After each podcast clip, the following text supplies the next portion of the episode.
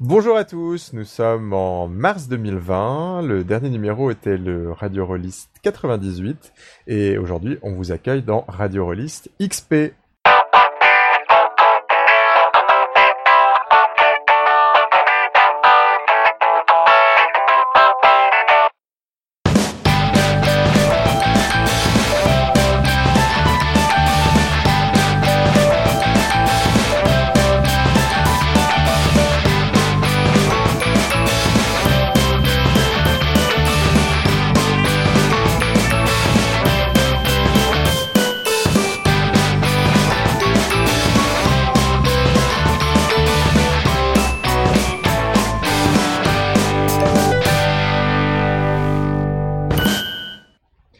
Remercie euh, nos auditeurs, on se rappelle plus d'où vient cette blague pour la blague Radio Rollist XP qui, il faut bien le dire, nous a beaucoup beaucoup fait rire. Sans doute beaucoup trop, enfin on, a, on doit avoir quand même un humour un tout petit peu merdique. L'humour de geek surtout. Ouais, c'est ça. Et au passage, une question parce que euh, Loris, t'es informaticien. XP, euh, niveau protection contre les virus, c'était comment? C'est poubelle. Euh, si vous avez une Ah. machine XP à l'heure actuelle, vous la mettez dans l'incinérateur le plus proche. Ok, bon bah on espère que vous ferez pas ça avec euh, le, le fichier audio de cet épisode.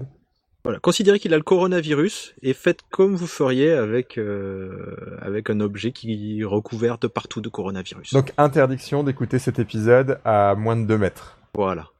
En parlant d'auditeurs, euh, Cobal m'a donné un chiffre euh, qu'il faut prendre avec des pincettes, évidemment. Mais voilà, je- donc je tiens à remercier les 9, On a 24 auditeurs. 9400. C'est presque ce que j'avais estimé. 9400. Pas mal. Eh ben c'est beaucoup. C'est beau. Eh ben merci à vous. euh. J'ai acheté un micro. Ah oui, pour les 9400. Non mais sérieux, Parce que- il- moi je m'attendais à, à 200, 300 quoi. que le choc. Mais t'es sûr que c'est c'est c'est pas ma grand-mère qui nous écoute euh, 9400 fois à chaque fois? Si elle a Alzheimer, euh, c'est possible. Elle a toujours, mais ça fait des années qu'elle écoute l'épisode 1 par contre. Ah mince, je suis pas dedans. aïe aïe aïe. Euh, bah super, bah merci à vous. En parlant de virus, d'auditeurs, tout ça, tout ça, c'est l'actualité. Et l'actualité, vous la connaissez, vous nous écoutez probablement de chez vous. Vous êtes peut-être en train de récurer la, la, votre baignoire, mais on espère que vous n'êtes pas dans le métro, tout ça, tout ça, euh, pour les raisons qu'on connaît bien. Et on voulait vous parler d'une game jam consacrée au jeu de rôle grandeur nature. Alors vous allez me dire, c'est un peu bizarre de parler de jeu de rôle grandeur nature maintenant, puisque dans le jeu de rôle grandeur nature, on passe notre temps à se toucher le visage, à, se postillonner dessus, euh, à s'approcher à moins d'un mètre de, chacun des coparticipants. Euh, sauf qu'ici, euh, il s'agit d'un concours pour... Enfin, c'est un concours sans gagnant. Euh, il s'agit d'un événement Itch.io pour créer un jeu de rôle grandeur nature euh, qui se joue sans rencontrer personne, qui se joue via Internet. C'est le Social Distancing Game Jam. Euh, ça se tient sur Itch.io et l'idée c'est vraiment de- d'explorer quelque chose qui est assez peu fréquent, enfin un, nouveau territoire ludique, donc le GN que vous pouvez jouer de chez vous sans rencontrer directement vos autres joueurs. D'ailleurs, il n'y a pas que ça. hein, depuis le début du, confinement, il y a quelques trucs qui, euh, qui, pop comme ça. Il y a un autre truc sur Itch.io sur lequel je viens de tomber qui s'appelle euh, la jam chez moi. Alors, euh, en gros, c'est essayer de faire des jeux à partir des, objets qui peuplent nos espaces personnels, les décorations, euh, comment c'est grand, euh, euh, quel est, euh, le meilleur endroit de notre habitat, euh, etc., etc., pour les différents moments de la journée. euh. Et donc ça, c'est pas spécifique jeu de rôle ou, ou grandeur nature. Faut rappeler que Itch.io, c'est quand même au départ une plateforme pour jeux vidéo, même si ça a été pas mal colonisé par les rôlistes. C'est vrai. Et euh, c'est marqué donc sur le, la jam, toute création est bienvenue, même si ce n'est pas un jeu vidéo. C'est vraiment un truc chouette d'Itch.io. C'est vrai qu'il y a quelques années, moi je le connaissais juste comme fournisseur de jeux vidéo et il s'est ouvert avec beaucoup de facilité. Enfin, je sais pas si- s'il y a eu des débats. Enfin, je sais pas d'ailleurs qui s'occupe de Itch.io, mais c'est vraiment très appréciable de voir ces, deux univers cohabiter. Même si évidemment euh, beaucoup d'entre nous jouons à la fois aux jeux de rôle et aux jeux vidéo. Et pour ceux qui connaissent pas trop Itch.io, je pense qu'il faudra qu'on fasse un, épisode spécial dessus, mais euh, c'est c'est un endroit où n'importe qui peut euh, diffuser ses jeux. Enfin, ça offre un, espace personnel qui vous permet de diffuser vos créations, éventuellement en les, monnayant. Et c'est aussi un endroit qui est très connu pour ses game jams, donc ces événements de création de jeux, généralement en temps limité. Alors là, la Social Distanciation Game Jam, elle se termine dans... Alors ça dépend en combien de temps on fera le montage. Euh, elle se termine à l'heure où on vous parle dans, dans deux semaines, puisqu'elle se termine le, le 1er avril 2020. Euh, euh, je ne sais pas, est-ce que vous avez beaucoup de jeux de rôle grande nature qui vous viennent en tête avec cette idée de ne pas rencontrer vos partenaires de jeu? On pourrait euh, limite classifier en, jeu de rôle grande nature le, jeu épistolaire, là, comment il s'appelait ah, il y en a plusieurs. on peut citer Des Profondis. Voilà. Des Profondis, le jeu sur Cthulhu. Euh... ouh là là. mince. Il n'y avait pas un jeu où on était où, en fait on était censé être un espèce de jeu d'horreur là, où genre Alien, où on était chacun à devoir se parler d'une salle à l'autre avec un avec un communicateur. Il n'y avait pas un truc comme ça? Oula, ça me dit rien du tout. Euh, un jeu de type Alien où on se parle, c'est-à-dire il y a quelqu'un qui est un alien et l'autre qui est un... Euh, c'est pas ça, je, raconte n'importe quoi. Mais il me semble qu'il y, a un y a un jeu comme ça avec un communicateur où on doit aider l'autre à résoudre une énigme, mais on peut lui...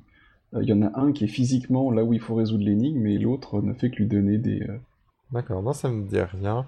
Alors moi je pense au jeu Sur la route de Chrysopée, euh, où on incarne un maître et son disciple, le disciple allant euh, vivre une, un voyage qui est, qui est un voyage un peu initiatique. Euh, qu'est-ce que j'ai d'autre comme exemple de jeu épistolaire? Il y a Chevalerie et Sodomie qui propose une variante épistolaire pour les, pour les amateurs. mais sinon, ouais, dans le jeu de rôle de nature, moi je vois deux jeux. Il y a View Scream euh, dont on avait déjà parlé ici, qui est en gros euh, Event Horizon, le, jeu de rôle, on est coincé dans un vaisseau spatial, il y a une catastrophe, on va probablement tous mourir, et euh, c'est un jeu où tout le monde, enfin, qui se joue dans des, dans des postes de communication. Donc du coup, on est amené à, discuter avec les autres joueurs et on peut s'amuser à rajouter des accessoires, se déguiser en astronaute, quelque chose de, vraiment très rigolo.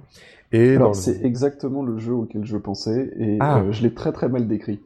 Bah, en fait, tu l'as pas si mal décrit puisque View Scream, je le, je le décris d'une façon un peu simplifiée, mais il propose plusieurs scénarios euh, assez variés, donc c'est toujours des huis clos, euh, mais c'est même pas toujours dans des stations spatiales. Enfin, t'as des trucs qui peuvent se passer dans une mine. Il y a, enfin, il y a des ambiances en fait différentes à partir de ce pitch. Donc il y a probablement euh, un des pitchs qui correspond exactement à ce que tu étais en train de décrire. Et l'autre jeu qui me vient en tête, c'est An Island in a Sea of Solitude. Euh, c'est un jeu sur le deuil pour deux joueurs où on va jouer la dernière communication avec un proche récemment décédé. Enfin, c'est du jeu de rôle, hein. on, incarne des personnages. Euh, où là, euh, bah, le, finalement, il y a cette chose assez bien faite qui est que le fait de se communiquer à distance, ça participe à la thématique du jeu, puisqu'il y a une vraie thématique de l'isolement. Enfin, on parle à l'autre joueur, on parle au défunt, euh, mais en réalité, on se sent extrêmement éloigné de lui. Voilà. euh, Là, j'ai que deux exemples qui me viennent en tête et encore, c'est parce que j'ai fait mes devoirs avant de venir dans l'émission, euh, gageant qu'après la fin de la social distancing game jam, on aura vraiment beaucoup beaucoup plus d'exemples à vous proposer. Moi, je trouve que c'est une contrainte qui est intéressante parce que c'est à la fois quelque chose qui est c'est un besoin pratico-pratique aujourd'hui. Enfin, on ne peut pas se réunir pour jouer au jeu de rôle de nature. On va pas, on va pas se, serrer la main, se toucher, se toucher tout partout et, se postillonner dessus. Euh, mais en même temps, euh, je me dis que cette contrainte peut euh, être très fertile et créer des choses très très particulières. je suis en train de me dire, si vous voulez aussi vous faire une mise en abîme certaine avec des jeux vidéo, vous pouvez jouer à Silent Hill The Room. oui, c'est vrai, oui, avec cette, ce héros qui est cloîtré chez lui. Euh, dans cette porte euh, cadenassée. Oui, enfin, il, découvre. C'est ça le, pitch, c'est que on découvre un matin qu'on a euh, des cadenas sur notre porte et qu'on peut pas sortir. Et puis on trouve des choses dans son appartement très très arbi. Donc, ça peut faire une bonne mise en abîme. Dites-vous, comme ça, ça, ça permet de voir que le confinement peut être bien pire. oui, alors c'est une façon intéressante de voir les verres à moitié plein. Alors certes, notre situation est quand même un peu pénible, mais en même temps, on préfère être dans, notre situation que d'être le protagoniste d'un jeu de Silent Hill. Ce qui est vrai, c'est techniquement vrai comme argument. Euh, sinon, dans les autres euh, éléments sur le, si vous voulez euh, faire du, du jeu de rôle ou du jeu de rôle nature sans sortir de chez vous, euh, il y a un truc qui pop un peu partout sur les réseaux sociaux, c'est la cyberconve de euh, jeux de rôle. Euh, je le vois passer un peu partout, notamment sur le compte Twitter de Mathieu B, mais aussi sur celui de, de Julien Poire. De... Et j'avoue que j'aurais dû en discuter avec eux parce que je, vois, je vois passer ce truc, je me dis que ça a l'air chouette. Euh, mais je sais pas exactement de quoi il en retourne. Ça a l'air très ambitieux, enfin tout le monde a l'air très très excité euh, sur Twitter, sur Facebook. Euh, on mettra des liens. Il y a Samuel Zitterman aussi qui est grand maître de l'actualité aussi, qui est pas mal impliqué. Et apparemment c'est ça a l'air d'être un truc où il y aura non seulement des parties, comme dans une convention, mais aussi des stands, comme dans une convention. D'accord. Euh, donc des stands virtuels, ça, voilà, ça peut être, ça peut être marrant. On verra ce que ça va donner. Bah, j'ai vu qu'il y aurait à la fois des parties, des stands, j'avais pas vu, mais j'ai cru comprendre qu'il y aurait aussi des game jams, quoi, des événements de création de jeux. Il y a des, il y a des, des conférences en tout cas, puisque j'ai vu des, passer des messages pour recruter des conférenciers. Ok. Donc euh, c'est la convention dont on peut rien vous dire parce qu'on n'a absolument pas euh, fait nos devoirs avant de venir, mais euh, ça a l'air très bien. C'est ça un peu. Enfin, en fait, moi, j'avoue, ce que j'ai capté sur les réseaux sociaux, c'est euh, plein de, petites news, de, petits éléments euh, disparates et un enthousiasme assez débordant de pas mal de gens. Euh, donc, moi, je, partage cet enthousiasme. Enfin, je trouve qu'il n'y a, rien de plus communicatif que, l'enthousiasme. donc, vivement. Enfin, on, mettra les liens en commentaire. N'hésitez pas à mettre, des commentaires en commentaire sur cette cyber convention de jeu de rôle. Voilà. Et pour, et pour jouer aux jeux de société en famille, vous pouvez aussi sortir Pandémie, c'est l'occasion vous pouvez sortir Pandémie. Ah, c'est l'occasion de sortir Pandémie Legacy 1 et 2. Enfin, si vous l'avez, puisque c'est un peu difficile. Maintenant, les magasins de jeux de société sont fermés. Tant que la poste passe, mais ça va pas durer. Ouais, c'est sûr. Euh, peut-être qu'au moment où on aura fait le montage de l'émission, euh, la poste. Euh... Bon, après, peut-être qu'au moment où on aura fait le montage de l'émission, toute cette situation sera terminée, vu comme on est lent sur les montages ces, dernières... ces derniers mois. Après cette, cet humour dépréciatif qui, je pense, ça doit être ça qui doit attirer nos 9400 auditeurs. Je propose qu'on passe aux chroniques. On avait envie de vous parler de deux choses. Euh, Loris, tu avais envie de parler de Tribe 8 et nous, avec Mathieu, mais ça on le fera après, on avait un sujet un peu plus cryptique puisqu'on veut vous parler des contraintes sur le langage. Euh, donc on commence par Tribe 8. Tribe 8, c'est pas abstrait, c'est un jeu, euh, mais c'est un jeu qui parle de quoi? Venez, venez mes enfants. L'hiver tombe sur Vie-Marie, la neige va bientôt faire que nous nous cafeuterons, dans notre petit village de Home. Et vous êtes jeune, vous venez de rejoindre la huitième tribu. Il est temps que on vous parle de ce qui s'est passé de l'avant. Car même si le passé est mort, il est continue de nous influencer. Venez, rapprochez-vous du feu. Il y a longtemps, il y avait un monde. C'est ce que nous disent les gardiens dans leurs phrases cryptiques. Et ils essayent de nous guider euh, à travers les, les, branches pour nous montrer des grandes plaques de béton, des monolithes de fer rouillés qui s'élèvent vers les cieux.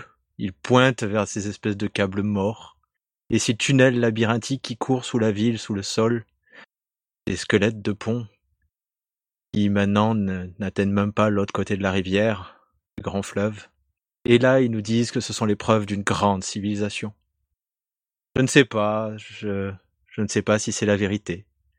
Mais ça traînait ici avant que le désastre n'arrive. Les sbris sont arrivés d'ailleurs et ont fondu sur le monde d'avant comme une peste. Ils étaient puissants, démons, des seigneurs magiques imbus de qui, qui se saoulaient de plaisirs si inhumains qu'ils en ont fait s'effondrer la civilisation des tombes à perte de vue on se sont mis à décorer toute la terre, et les quelques survivants ont été rassemblés dans des camps afin de danser, d'hurler et de mourir pour le plaisir des seigneurs bris. Cette ce servage était apparemment sans fin et détruisait les mémoires du monde d'avant. Mais il y a ceux que la liberté, l'espoir de liberté gardait en vie.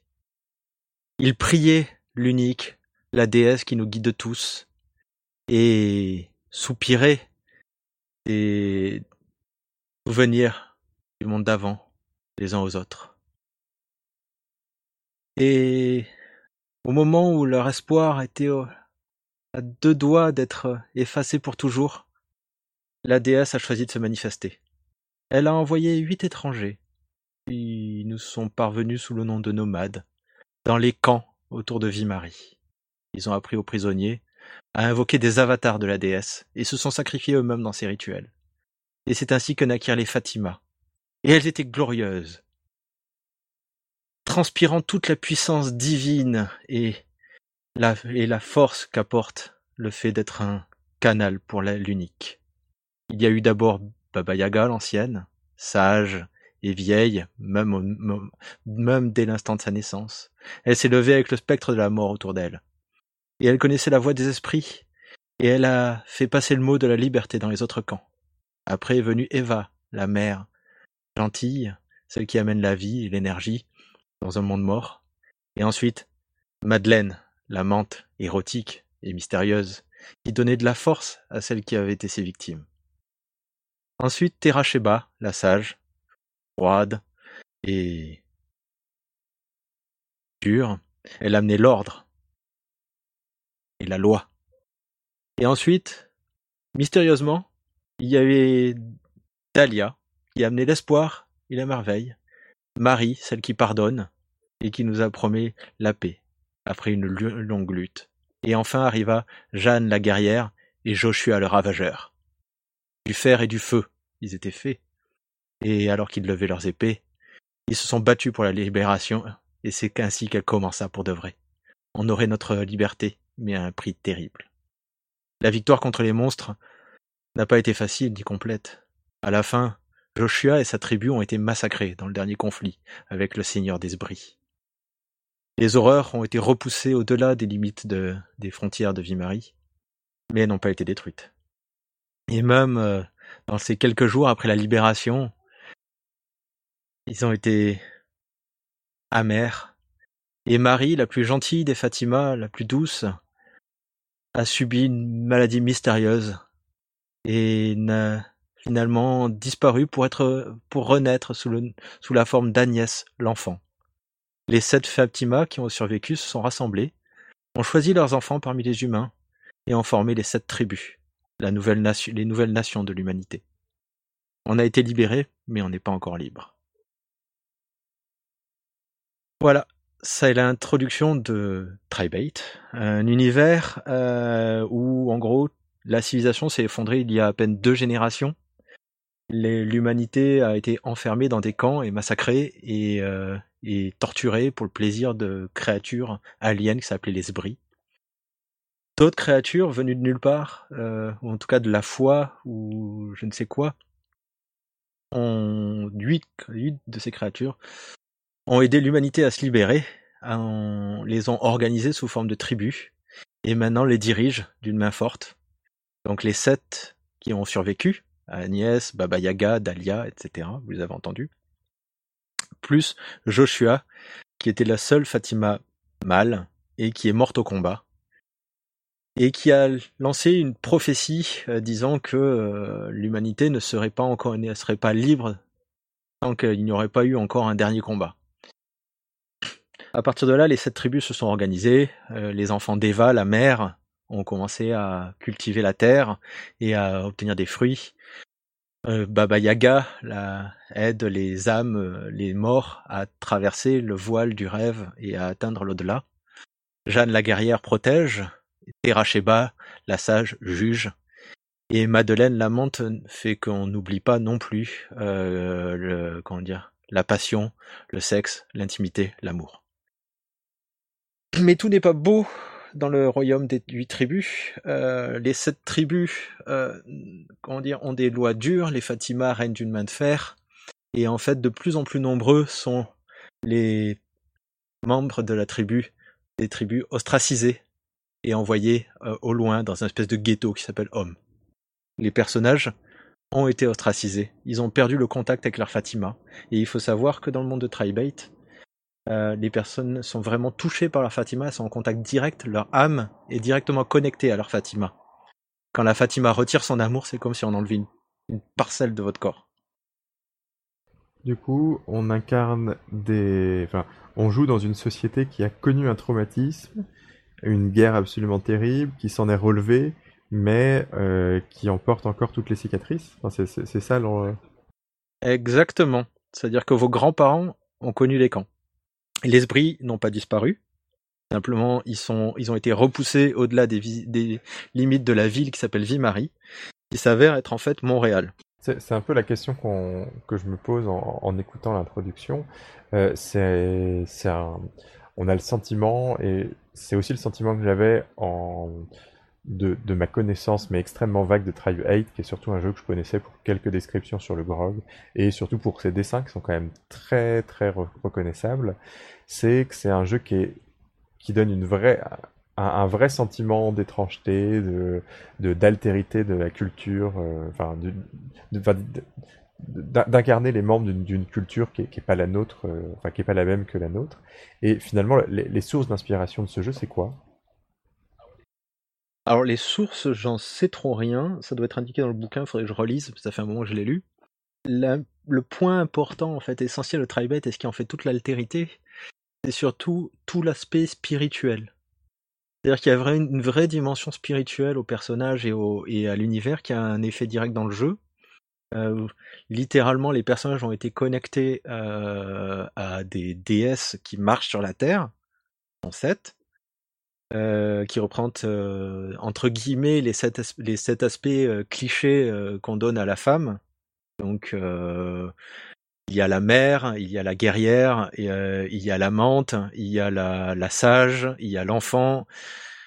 Donc, c'est des, aspects euh, très définis. Et le jeu tourne autour, beaucoup autour de visions spirituelles. Les personnages ont régulièrement des visions, d'ailleurs, littéralement, des rêves euh, prémonitoires. Et euh, euh, euh, la façon dont ils abordent le monde qui se, représente dans une espèce de.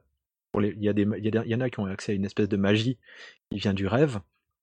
Mais même un personnage standard aura quand même un petit, euh, effet spirituel. Et le fait d'avoir été coupé de sa Fatima et d'avoir accueilli d'autres euh, aspects spirituels qui viennent de la huitième tribu, donc ceux qui ont été ostracisés, qui eux-mêmes se sont regroupés en, plusieurs en plusieurs factions, donc les déchus, les doomsayers, les Herites, les Jackers et les Lightbringers, qui sont des, des factions de, ceux de, de, de déchus, ont, ont tous des, euh, des petits euh, euh, des aspects spirituels aussi. Parce que ouais, j'essaye finalement. Et J'essaye pardon de, de situer le jeu euh, dans ce qui dans ce qui m'est décrit et enfin ce qui est un peu euh, ce qui, ce qui m'a l'air difficile parce que c'est un jeu qui cherche justement à euh, brouiller les pistes. Euh, ceci dit, il, il joue au fait, enfin il y a, il y a cette il y a cette idée qu'on joue en fait dans dans notre monde, mais euh, qu'on met à distance, si, si je comprends bien. c'est ça. Est-ce qu'il y a une sorte de jeu de revoir notre Terre en l'imaginant bah, après un cataclysme, en tout cas après, euh, après une catastrophe, et avec des, des, des lunettes qui sont les lunettes d'une autre spiritualité? Ou est-ce que finalement le fait que euh, Ville-Marie, ça soit Montréal, c'est quelque chose de relativement anecdotique? C'est pas si anecdotique que ça dans le sens où tu peux vraiment utiliser un plan de, de Montréal, Ouais. y compris du plan de métro.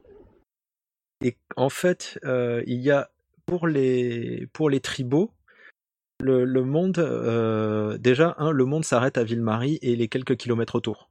Il y a rien d'autre. Euh, Il y a plus aucune civilisation pour te dire qu'est-ce qu'il y a de- au-delà. Mais en fait, il y a des gens qui habitent au-delà, euh, donc qui s'appellent les squats euh, et les, je sais plus comment ils s'appellent, mais en gros, ceux qui habitent dans les Outlands au-delà, donc qui ont survécu et qui n'ont pas connu les camps, euh, mais qui ont connu le fondement de la civilisation suffisamment pour plus rappeler ce qui est de, de quoi que ce soit. Et euh, il y a les keepers qui, eux, en fait, s'accrochent comme des moules euh, à un rocher à la, donc les gardiens à la, à l'ancienne civilisation. Ils essaient de retrouver les, les, connaissances et en gros, euh, leur discours à eux, c'est bah, vous avez abandonné l'esprit qui vous torturait et vous esclavagez pour vous mettre au service de cette déesse qui vous retiennent aussi et qu'en fait la l'humanité c'était la technologie, c'était la civilisation, c'était tous ces trucs anciens qu'on essaye de refaire marcher. Mais là le truc rigolo c'est que eux-mêmes les gardiens ont à cause de toute cette spiritualité un espèce de pouvoir magique qui leur permet de faire marcher les objets euh, sans vraiment les réparer. si si t'as pas la batterie, tu peux avoir un, mettre un peu de jus spirituel dedans pour faire marcher quand même. Toutes ces factions, c'est des factions qui sont ouvertes aux, aux, personnages joueurs. Enfin, on, est dans des jeux qui sont un peu concomitants de, de Vampire Mascarade, si je me rappelle bien des, époques. Il y a cette logique de clan, c'est ça? C'est cette époque-là, ouais. Il y a une logique de clan, mais elle est, euh, elle est plus pervasive dans le sens où euh, tu vas rejoindre des espèces de clics et les personnages vont former une, euh, leur propre, une sous-clique à eux c'est-à-dire qu'en gros, ça va être la, ta coterie de vampires avec les clans euh, des, des, vampires. Donc, je, en gros, euh, ma vision du monde est plutôt comme ça. Et euh, par contre, avec mes potes, on forme un cercle. Ok. Ça s'appelle un cercle.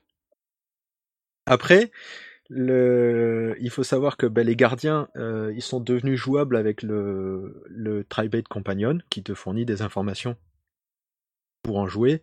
Euh, les, gens des Outlands aussi, il y a un bouquin qui s'appelle Into the Outlands et il y a des, des, on te file des infos. Mais globalement, le cœur du jeu, c'est on joue des déchus. Mais il y a des scénarios pour jouer des tribaux non déchus. Ils en ont sorti. Après, euh, les Sbris, c'est niet. Euh, ils ont une mentalité complètement alien. Euh, et ils ont des serfs la limite, on pourrait envisager de jouer un serf, mais je vois pas vraiment. Euh, ça serait quand même assez hardcore en termes de, de jouer un espèce d'esclave complètement soumis euh, à une créature alien. Euh, donc, je suis pas sûr que ce soit très très intéressant. Et les les Sbris aussi ont des quatre grandes maisons qui qui indiquent selon leur, leur les grandes lignes de leur comportement. En gros, ceux qui sont tout feu tout flamme et ceux qui sont qui sont mystérieux et qui vont qui vont jouer les deux tableaux entre les Sbris et les tribaux.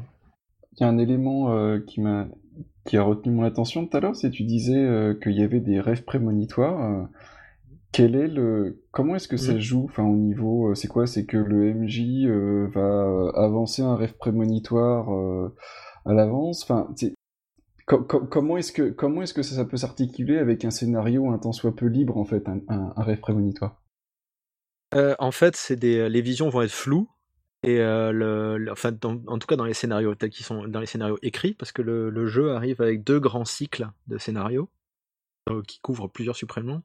Il y avait au total il y avait genre quatre cycles de prévus, ils en ont publié deux, un peu le début du troisième, enfin quelques lignes sur le troisième, et on peut trouver des traces sur internet des, de ce qui était prévu pour les cycles 3 et 4. Ok. Et en fait, dans les scénarios, ben en fait, tu vas avoir une vision assez floue et le scénario tel qu'il est écrit, en fait, va relier les, les, points avec les visions. Avec la vision. En gros, tu vas finir par. Euh, en gros, finalement, tu as, une espèce de synopsis du scénario, quoi, dans ta vision. Mais euh, flou de façon à ce que tu sois, euh, que tu sois maître de, de, tes décisions. D'accord. Et on reste sur les scénarios toboggans. si on regarde la gamme, la quasi-totalité des suppléments, enfin, qui sont finalement assez nombreux pour une gamme qui a duré 6 ans, je regarde sur le grog, c'est presque tous mm. une campagne. Ouais, alors, en fait, comme je disais, il y a deux grands cycles. Donc, euh, Children of Prophecy et l'autre s'appelle Conquête. Et en fait, euh, les bouquins sont souvent un mix euh, fluff scénario. Les premiers bouquins et il y a aussi donc les, dans, la gamme, tu auras les des, bouquins qui sont identifiés comme des, des morceaux de la campagne et d'autres qui seront marqués interludes, mais qui en général contiennent aussi un peu de scénario. Les interludes déploient donc du background sur un, sujet et, fournissent en général un scénario ou deux, mais pas forcément euh, lié au cycle en cours, ou euh, pas forcément dans la continuité, ou pas forcément euh, tournant autour de déchus. Par exemple, le Tribate Companion présente les gardiens, et présente les, les membres de comment dire les gens qui sont encore au service de Fatima qui sont mortes. donc Marie et, et, Joshua. Il en existe. ils ont toujours les pouvoirs liés à ça, de manière assez mystérieuse. Et, et, donc ça présente ça, et les scénarios qui sont dedans, évidemment, tournent autour de ça. Ouais, tu dis cycle et pas campagne, parce que ça, y a quelque chose de particulier. C'est, un jeu qui vraiment va bouger au fur et à mesure des cycles. Enfin, l'univers n'est pas le même. Euh, ça. de... Bah, disons qu'à un moment donné, dans, dans le deuxième cycle, tu as un supplément qui s'appelle Vimari Burns.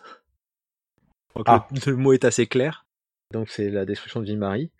J'ai lu, j'ai pas encore lu toute la gamme. Euh, j'en ai lu une bonne partie du début et euh, c'est vraiment superbement écrit. Et la campagne Children of Lilith, qui est le début de, pas tout à fait le début, mais presque le début. le début est dans l'écran. Mais en gros, c'est le, premier gros supplément de scénario de, la, Children, of Prophecy. Euh, c'est un, c'est un, c'est, une espèce de, de campagne super bien écrite euh, qui exploite à fond euh, le décor de Vie-Marie, les factions en présence, les luttes, etc., et qui fournit des scénarios qui forment une grande campagne, mais il y, a, de l'espace et des synopsis et des thèmes pour construire ses propres scénarios en interlude des, grandes, des grands scénarios. Parce qu'en gros, la le Children of Lilith déroule en à peu près un an, en pas. Et, si ça, et en gros, les scénarios couvrent pas un an de jeu, donc enfin un an euh, de temps de jeu. Donc tu vas, tu vas devoir développer des choses. Et donc du coup, euh, ça veut dire que, enfin, ce que tu décris, ça donne quand même l'impression que pour vraiment jouer euh, à Tribe 8, euh, il faut quand même suivre en grande partie les, les, les, cycles, les campagnes qui sont proposées dans les suppléments officiels. Il y, a, y a quand même une place ou une rejouabilité, on va dire, en dehors de ces de, de ce matériel-là. Bah oui, complètement. C'est-à-dire que tu peux jouer la... à partir du moment où tu joues la campagne, tu, mets un grand coup de pied dans ton background, ça c'est clair. Euh, après, tu as largement la place pour euh, te positionner avant ou après, euh, ou pendant, et faire tes trucs à toi. C'est comme, c'est comme Legend of the Five Rings. En fait, la première édition de Legend of the Five Rings se déroule 4 ans avant le coup d'état du clan Scorpion en 4 ans, sur 4 ans de temps de jeu, tu peux en faire du scénario. Hein. Euh, un scénario de, jeu de rôle standard, ça se déroule en 2-3 jours. Allez, une semaine, deux, si, on compte les, et sans compter les temps de voyage, à la limite, les temps de trajet entre, une ville et une autre. Donc tu, tu prends une semaine, donc tu peux placer 108 scénarios avant le coup d'état du clan Scorpion. Admettons. Calcul, un calcul débile. Ok. Mais bon, t'as de la place, quoi. Et euh, après, tu fais, si tu veux, tu fais jouer le coup d'état scorpion, ça va te prendre du temps, hein, parce que c'est, c'est quand même un gros morceau. Et, euh, et après, tu peux te placer, et après, tu te places après. Mais tu peux toujours revenir à L5R et te replacer avant le coup d'état scorpion. Enfin, moi, j'ai fait jouer euh, des joueurs euh, pendant et, et, après le coup d'état. Mais, rien, mais, mais c'est ça. La, la, campagne officielle, tu la suis, tu la suis pas, tu fais ton beurre. Euh, tu peux même dire que les événements se déroulent à côté et que les PJ en font pas partie. ils, vont être, vexés. Et franchement, le truc, c'est que pourquoi tout le monde, euh, enfin tous ceux que je connais euh, qui ont joué à Tribate ou qui ont envie d'y faire jouer, ils ont envie de faire jouer la campagne, c'est parce que Children of Lilith, elle est super bien. en gros, le background, alors là, attention, ça spoil un petit peu. Le background du jeu est tourné autour de, des enfants de Joshua qui rêvent euh, donc qui, suivent une prophétie euh, leur disant que qu'un jour il va se passer quelque chose et qu'ils vont prendre la main, se révolter et libérer l'humanité des Fatima, ou en tout cas euh, reprendre le dessus. Et en fait, Children of Lilith, il y a une, une nouvelle Fatima qui arrive, qui s'appelle Lilith, qui dit être l'héritière de Joshua. C'est-à-dire que ça met le bordel. Et entre ceux qui l'accusent d'hérésie, euh, enfin, il y a des factions qui se montent, euh, enfin, les, les, tribus entre elles sont pas d'accord. Euh, c'est c'est c'est c'est assez fort comme comme comme, comme, comme effet dans l'univers. Ouais, donc c'est un jeu qu'on peut à la fois prendre comme un jeu à univers où là on, on peut y jouer beaucoup de choses avec beaucoup donc beaucoup finalement de choses qui de possibilités de jeu qui apparaissent dans les suppléments, mais ça peut être aussi être vu comme un jeu à pitch que si j'ai bien compris, les PJ sont des personnages très particuliers. Euh, j'imagine qu'il y a des révélations de la campagne qui les touchent Oui. eux. Ouais. Ok. Donc c'est c'est vrai- moi quand j'ai commencé à lire Tribet, alors Tribet il y a très longtemps on m'en avait parlé, Nali si tu nous écoutes. Je regrette de pas t'avoir écouté plus tôt, mais c'est un peu à chaque fois ça, euh, tous les 10 ans je me rends compte que tu avais raison 10 ans plus tard. Bah, elle nous écoute sans doute parce que si on a 9400 auditeurs, ça veut quand même dire que la quasi-totalité des rôlistes français nous écoutent, non C'est ça. et, euh, et en fait, Tribet, moi, ça me paraissait très lointain euh, avec ces histoires de Fatima et tout ça, c'était pas clair. Par contre, quand j'ai lu le bouquin de base, euh, l'écran et euh, les deux premiers suppléments, c'est-à-dire la description de Vie-Marie et Children of Lilith, je me suis pris une sacrée baffe. hein. Et c'est très bien écrit. Et au niveau, ça fournit du matos de jeu. C'est pas juste euh, je, je, suis un romancier frustré et je te pisse un background dont tu pourras rien faire. Non, non, euh, c'est du background de jeu. C'est du, stuff que tu vas utiliser. De décrire euh, le passif de l'univers sur 10 000 pages dont tu feras rien, on s'en branle. Le passé, il n'existe pas, il a été rasé. Et tout ce dont on se souvient, bah, c'est le bouche, c'est la culture orale des tribus qui se transmet. Ça, c'est- c'est c'est un, c'est un truc qui me marque dans ta description, c'est cette... euh, Enfin, j'ai l'impression que c'est un enjeu, quoi, cette préservation du passé, le fait qu'on soit un peuple qui n'ait plus de mémoire. Enfin, je sais pas, tu, tu m'arrêtes si je me trompe, mais c'est- c'est c'est hyper intéressant Voilà. comme thématique, quoi. Cette idée que on, on va pouvoir nier notre culture, finalement, puisque elle, elle pourrait ne plus exister si on, si on ne la préservait C'est pas. ça. euh, bah là, elle cesse d'exister. Les seuls capables de lire ce qui a été écrit avant, ce sont les gardiens, puisqu'ils ont fait l'effort d'apprendre. Mais les tribus ne font pas l'effort d'apprendre, et pire que ça, elles rejettent. Pourquoi? Bah, C'est la culture d'avant qui a amené l'arrivée des Sbris et le grand massacre et, les camps et tout ça. Donc en gros, il y a un côté tabou à cette culture ancienne. Les, les Sbris, c'est vraiment des créatures de cauchemar, à ce que, à ce que j'en comprends. C'est des créatures horrifiques. Ça fonctionne bien. Enfin, il y a, y, a, y a- il y a une inventivité dans Oui. l'horreur euh, sur le, sur cette. euh, C'est très, euh, créatures. c'est très existence dans le sens horreur organique euh, la- et la parce qu'en fait ils ont une espèce de, ils ont, ils ont une forme de, en fait la, la magie euh, des tribus et des Fatima c'est la, la synthèse et la, la magie des Sbris c'est la déchirure, thundering. Et la, la magie des Sbris est tout entière tournée autour de, de la mutation, de, de, comment dire, de la greffe euh, malsaine de trucs entre eux. Les palais Sbris sont entièrement organiques euh, et ça tourne tout autour de phéromones, de, de mélange de douleur et de plaisir, etc. C'est super glauque, quoi. Euh, Il y a une, euh, une maison de, de aussi où ils sont tous, euh, ce sont des esprits ruches. Ils infectent leur, euh, leur cerf qui, euh, qui finalement sont juste des membres de la ruche, quoi. Donc d'un seul esprit. Et il y a un bouquin qui s'appelle donc Horrors of the Sbri qui développe tout ça de manière très détaillée et c'est très malsain. Mais les Fatima sont pas plus saines au bout d'un moment, on le comprend aussi. C'est-à-dire que elles sont, euh, alors elles sont différentes entre elles, mais euh, mais Dahlia, euh, j'arrive pas à le traduire, The Trickster, euh, la blagueuse, euh, elle a tendance à foutre la merde. Euh, Terra Sheba, la sage, en fait, elle est devenue dictatoriale et impose une loi de plus en plus dure et rigide au fur et à mesure que ça se casse la gueule. Euh, qu'il y a de plus en, fait, plus il y a de, déchus qui sont éjectés de, des tribus, en fait, plus il y en a qui se disent, mais attendez, euh, il y en a de plus en plus, il y en a plein qui respectent pas nos lois et, ok, ils sont un peu dans la merde, mais ils sont des humains comme nous, faudrait qu'on s'en occupe. Ah, ben hérétique, dégage. Ou alors, euh, il y en a plein et euh, ça montre bien que nos lois elles sont quand même pas top. Ah, hérétique, dégage. Et donc il y a de plus en plus de déchus. Et, euh, et donc c'est c'est très très très très bizarre. Euh, Agnès l'enfant, euh, elle est euh, elle est capricieuse comme un enfant en fait. Elle est mesquine et capricieuse. Et en gros, euh, tant que t'es un enfant enfant qui s'amuse euh, et qui est rigolo, c'est bien. Mais dès que tu dès que tu grandis un peu et que tu essaies de devenir un peu adulte, elle te chasse de sa tribu. À moins que tu deviennes euh, une espèce de poule pondeuse pour faire plus d'enfants. Et les, les personnages, donc j'imagine que ces déchus vont être amenés à, Ah oui. à se rebeller contre, contre les, les structures sociales. Est-ce que ça Déjà, reste ils sont- des... Ils n'en font plus partie de ces structures sociales et, euh, et ils, sont consi- ils sont vraiment ostracisés. Donc quand ils, ils- et le problème c'est que bah, la seule civilisation elle est autour des tribus. Donc Mais est-ce qu'ils ont malgré tout un rapport au religieux, même s'ils Oui. s'ils sont déchus Oui, puisqu'il y a Joshua, oui, il y a la prophétie de Joshua qui doit revenir, etc. Donc une, pr- une prophétie un peu christique euh, et qui doit libérer l'humanité. Euh, Il y a ceux qui se révoltent contre les Fatima, qui de- d'alimenter le feu. Euh, Il y a ceux qui essaient de prendre le pouvoir sur les euh, sur hommes.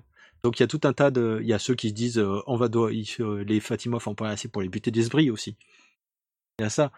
Et mais les plus les deux grandes catégories.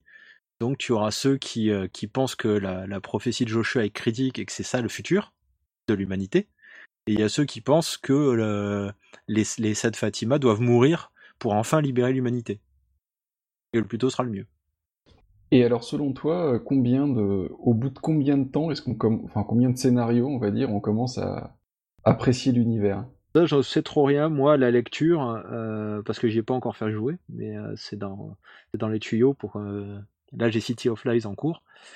Euh, déjà, je pense qu'une fois que tu as fait le scénario de l'écran et que tu as lancé le Children of Lilith, tu commences à bien prendre en main l'univers. Le Lilith, c'est vraiment à la fois un toboggan et un gros bac à sable. Donc, euh, t'as de quoi faire. Déjà, rien que ça, t'en as pour un bout de temps. Euh, après, il y, a des- recueils de scénars un peu spéciaux, euh, genre Harvest of Thorns et, l'autre, je sais plus, qui te fournissent un petit peu de scénario. Bon, ceux- ceux-là sont anecdotiques. Mais je pense que les deux grands arcs, si tu arrives à les faire jouer, les deux grands, grands cycles, t'as fait le tour du jeu quand même. hein. Oui, non, c'était plutôt, euh, ma question, c'était plutôt, euh, justement, ça a l'air d'être un univers qui est très riche, et au bout de, au, au bout de combien de temps est-ce que, enfin, est-ce que en, avec une, une séance de 3 heures, par exemple, t'as déjà eu le temps de, de savoir si c'est pour toi, ou est-ce qu'il faut avoir joué euh, 4 ou 5 scénars pour, euh, Euh, je Pour- pense que c'est un jeu qui donne quand tu, quand tu le fais durer un peu. Donc, euh, c'est pas un jeu pour one shot, ça c'est clair. C'est un jeu où euh, il va falloir euh, ouais, euh, se mettre un peu dans, dans son perso et faire quelques, quelques aventures pour bien le pour bien l'apprécier. Ok. Donc, euh, si je comprends bien, tu conseilles assez vivement Tribe, Tribe 8. Ouais, je, ouais, ouais, je, je le conseille fortement. Moi, je cherche désespérément les quelques suppléments qui me manquent parce que parce que ça se lit très bien et que enfin et que ça se dévore quoi. Rien qu'à la lecture. Et euh, Children of Lilith, c'était vraiment une, une leçon d'écriture de scénar quoi. C'est euh, impressionnant. Ah, C'est un, jeu qui avait une version française, mais qui est devenu un peu difficile à trouver, non? Euh, je crois qu'ils ont traduit que le bouquin de base et l'écran. C'était chez Septième Cercle. Je sais pas euh, ce qu'il en a été après. Je pense que ça n'a pas marché auprès du public français, j'en sais rien. À vrai dire, enfin, la couverture, elle est quand même assez particulière. euh, c'est un peu comme Hurlement, ça tourne beaucoup autour euh, du secret. Enfin, c'est difficile. C'est un univers qui est assez difficile à expliquer, en plus. Donc, euh, je pense qu'il a eu un public très fidèle en anglais qui lui a permis d'atteindre le nombre de suppléments qu'on lui connaît. Et euh, aujourd'hui, si on traduisait Tribate, je sais pas si, je sais pas comment il faudrait s'y prendre quoi. Je pense qu'il faudrait sortir un volume par cycle, réorganiser les informations un peu, et, euh, et essayer de, de, le, de, le, de le mettre en forme plus pour un, pour un lecteur d'aujourd'hui que, que à l'époque quoi. Ouais, je suis en train de regarder la disponibilité du, du bouquin. Et donc, c'est un jeu qui se trouve aujourd'hui en PDF sur euh, DriveThru, euh, RPG, euh, mais euh, plus tellement en boutique, j'imagine. Non, c'est plus, c'est complètement fini en boutique. Euh, je suis en train de, je suis en train de, de traîner sur internet à essayer de choper les, les quelques suppléments qui me manquent à des prix raisonnables parce que, en fait, plus on est tardif dans la gamme, je pense qu'ils ont été moins, ils ont été, ils ont été publiés à moins d'exemplaires sur la fin de la gamme parce qu'ils sont beaucoup plus durs à trouver. Et tu n'as pas du tout parlé du, tu n'as pas du tout parlé du système en fait. C'est quel, euh, ça marche comment? Ah oui, ah oui, voilà. Il y a une raison à ça. C'est pas bien le système. c'est euh, le système, c'est Silhouette. C'était le système maison de, l'éditeur Dreampond 9. Donc euh, la fameuse maison canadienne qui vous a proposé des jeux tels que euh, Heavy Gear, Gearkrieg, Gearkrieg pardon, et Jovian Chronicles. C'est un système qui se voulait universel, qui est en fait incolore, inodore et sans saveur. En gros, pour faire simple, vous lancez un certain nombre de D6 quand vous voulez faire une action qui dépend de votre compétence. Vous ajoutez, euh, si vous faites plusieurs, vous prenez le plus grand, le plus haut, le résultat le plus haut. Si vous avez fait plusieurs 6, vous faites le résultat est donc de 6 plus 1 par 6 au-delà du premier. Vous avez fait 3 6 par exemple, bah, le résultat c'est 8. Le, résultat du jet de. Vous ajoutez à ça un petit bonus qui est lié à votre ou un petit malus qui est lié à votre compétence. Et en fait, Oh. Ça a pas d'âme. Euh, déjà, il y a un truc con. Ok, c'était qui, enfin, qui moi me choque. À, à Heavy Gear, à Gear Krieg, à Durian Chronicles, vous jouez avec des D6, vous vous en foutez. Là, vous jouez à Tribate. Ouais, le, le, le système, il est pas avec des D8. ça, ça juste, ça demande juste de réviser euh, les seuils de difficulté de, de quelques points. Enfin, et, et ils ont dû l'entendre parce que dans, à un moment donné, ils ont sorti le système silhouette tout seul. Et ils ont fait une réédition de Tribate où euh, qui était euh, Bigou, euh, D20 et, euh, et silhouette. Et le système silhouette, il fallait avoir le bouquin silhouette. Ils ont fait ça pour toute leur gamme. Il fallait avoir le bouquin silhouette et le bouquin d'univers. Et dans le bouquin silhou- silhouette qui s'appelle Silcor, il y a la table si on veut utiliser d'autres dés que le D6. Donc si vous voulez utiliser des D8, voilà les seuils de difficulté standard. Si vous voulez utiliser des D10, voilà les seuils. Ça change rien, mais pourquoi ils n'y ont pas pensé pour Tribet directement? Donc moi là, je suis en train de bosser sur euh, mollement, hein, je l'avoue, euh, très mollement, sur une adaptation euh, au système de L5R V1, parce que je me suis aperçu que c'était assez facile de faire la, tran- la- la transcription de l'un vers l'autre, où je vais utiliser des D8, ça s'appellera euh, Legend of the Ace Tribe, parce que je l'écris en anglais pour que ça serve, et, en fait ça utilise des D8, ça, reprend le système de L5R V1 en, en- en révisant les seuils de difficulté avec des D8. Et c'est tout quoi. En gros, euh, au lieu d'avoir euh, dans, le, dans vous avez un certain nombre de caractéristiques, euh, bah, vous en avez 8. Euh, ben, si on regarde les anneaux de L5R, ben, j'enlève les anneaux, ben, vous vous retrouvez avec 8 caractéristiques. Ah, ben, j'utilise les mêmes. Et l'anneau du vide, je le remplace par les, ce qui s'appelle les éminences de, de c'est-à-dire les, les, les caractéristiques spirituelles. C'est-à-dire que vous avez, quand vous créez un personnage, vous avez deux éminences, une qui correspond, soit deux qui correspondent à votre, à votre Fatima, c'est le cas des tribaux, soit une qui correspond à votre ancienne Fatima et une qui correspond à votre nouvelle clique d'accueil quand vous êtes un déchu. Bon, bah ça, ça fonctionne comme l'anneau du vide. Et après, je vais bricoler un peu la magie, voilà, et, et, et je vais utiliser le système d'L5RV1 que je connais par cœur et, et qui marche très bien. Ok. Voilà. Bref, euh, lisez les scénarios et euh, virez-moi ce système et prenez-en un autre. C'est toujours un peu compliqué par ces jeux qui, enfin, si je comprends bien, c'est un jeu qui qui rajoute des éléments mécaniques dans ses suppléments. Et... Mécanique, pas tant que ça. hein. Non, non, non. Fluff, oui. Après, j'ai pas encore lu parce que je, je ne possède pas euh, Adrift on the River of Dream, qui est le supplément qui, qui je crois, euh, se penche plus encore sur la magie. Peut-être qu'il y a des choses dedans.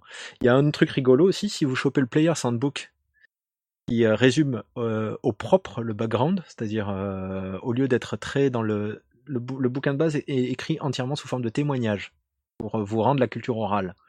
Mais le, okay. euh, le Player's Handbook, lui, il est beaucoup plus direct, beaucoup plus clair.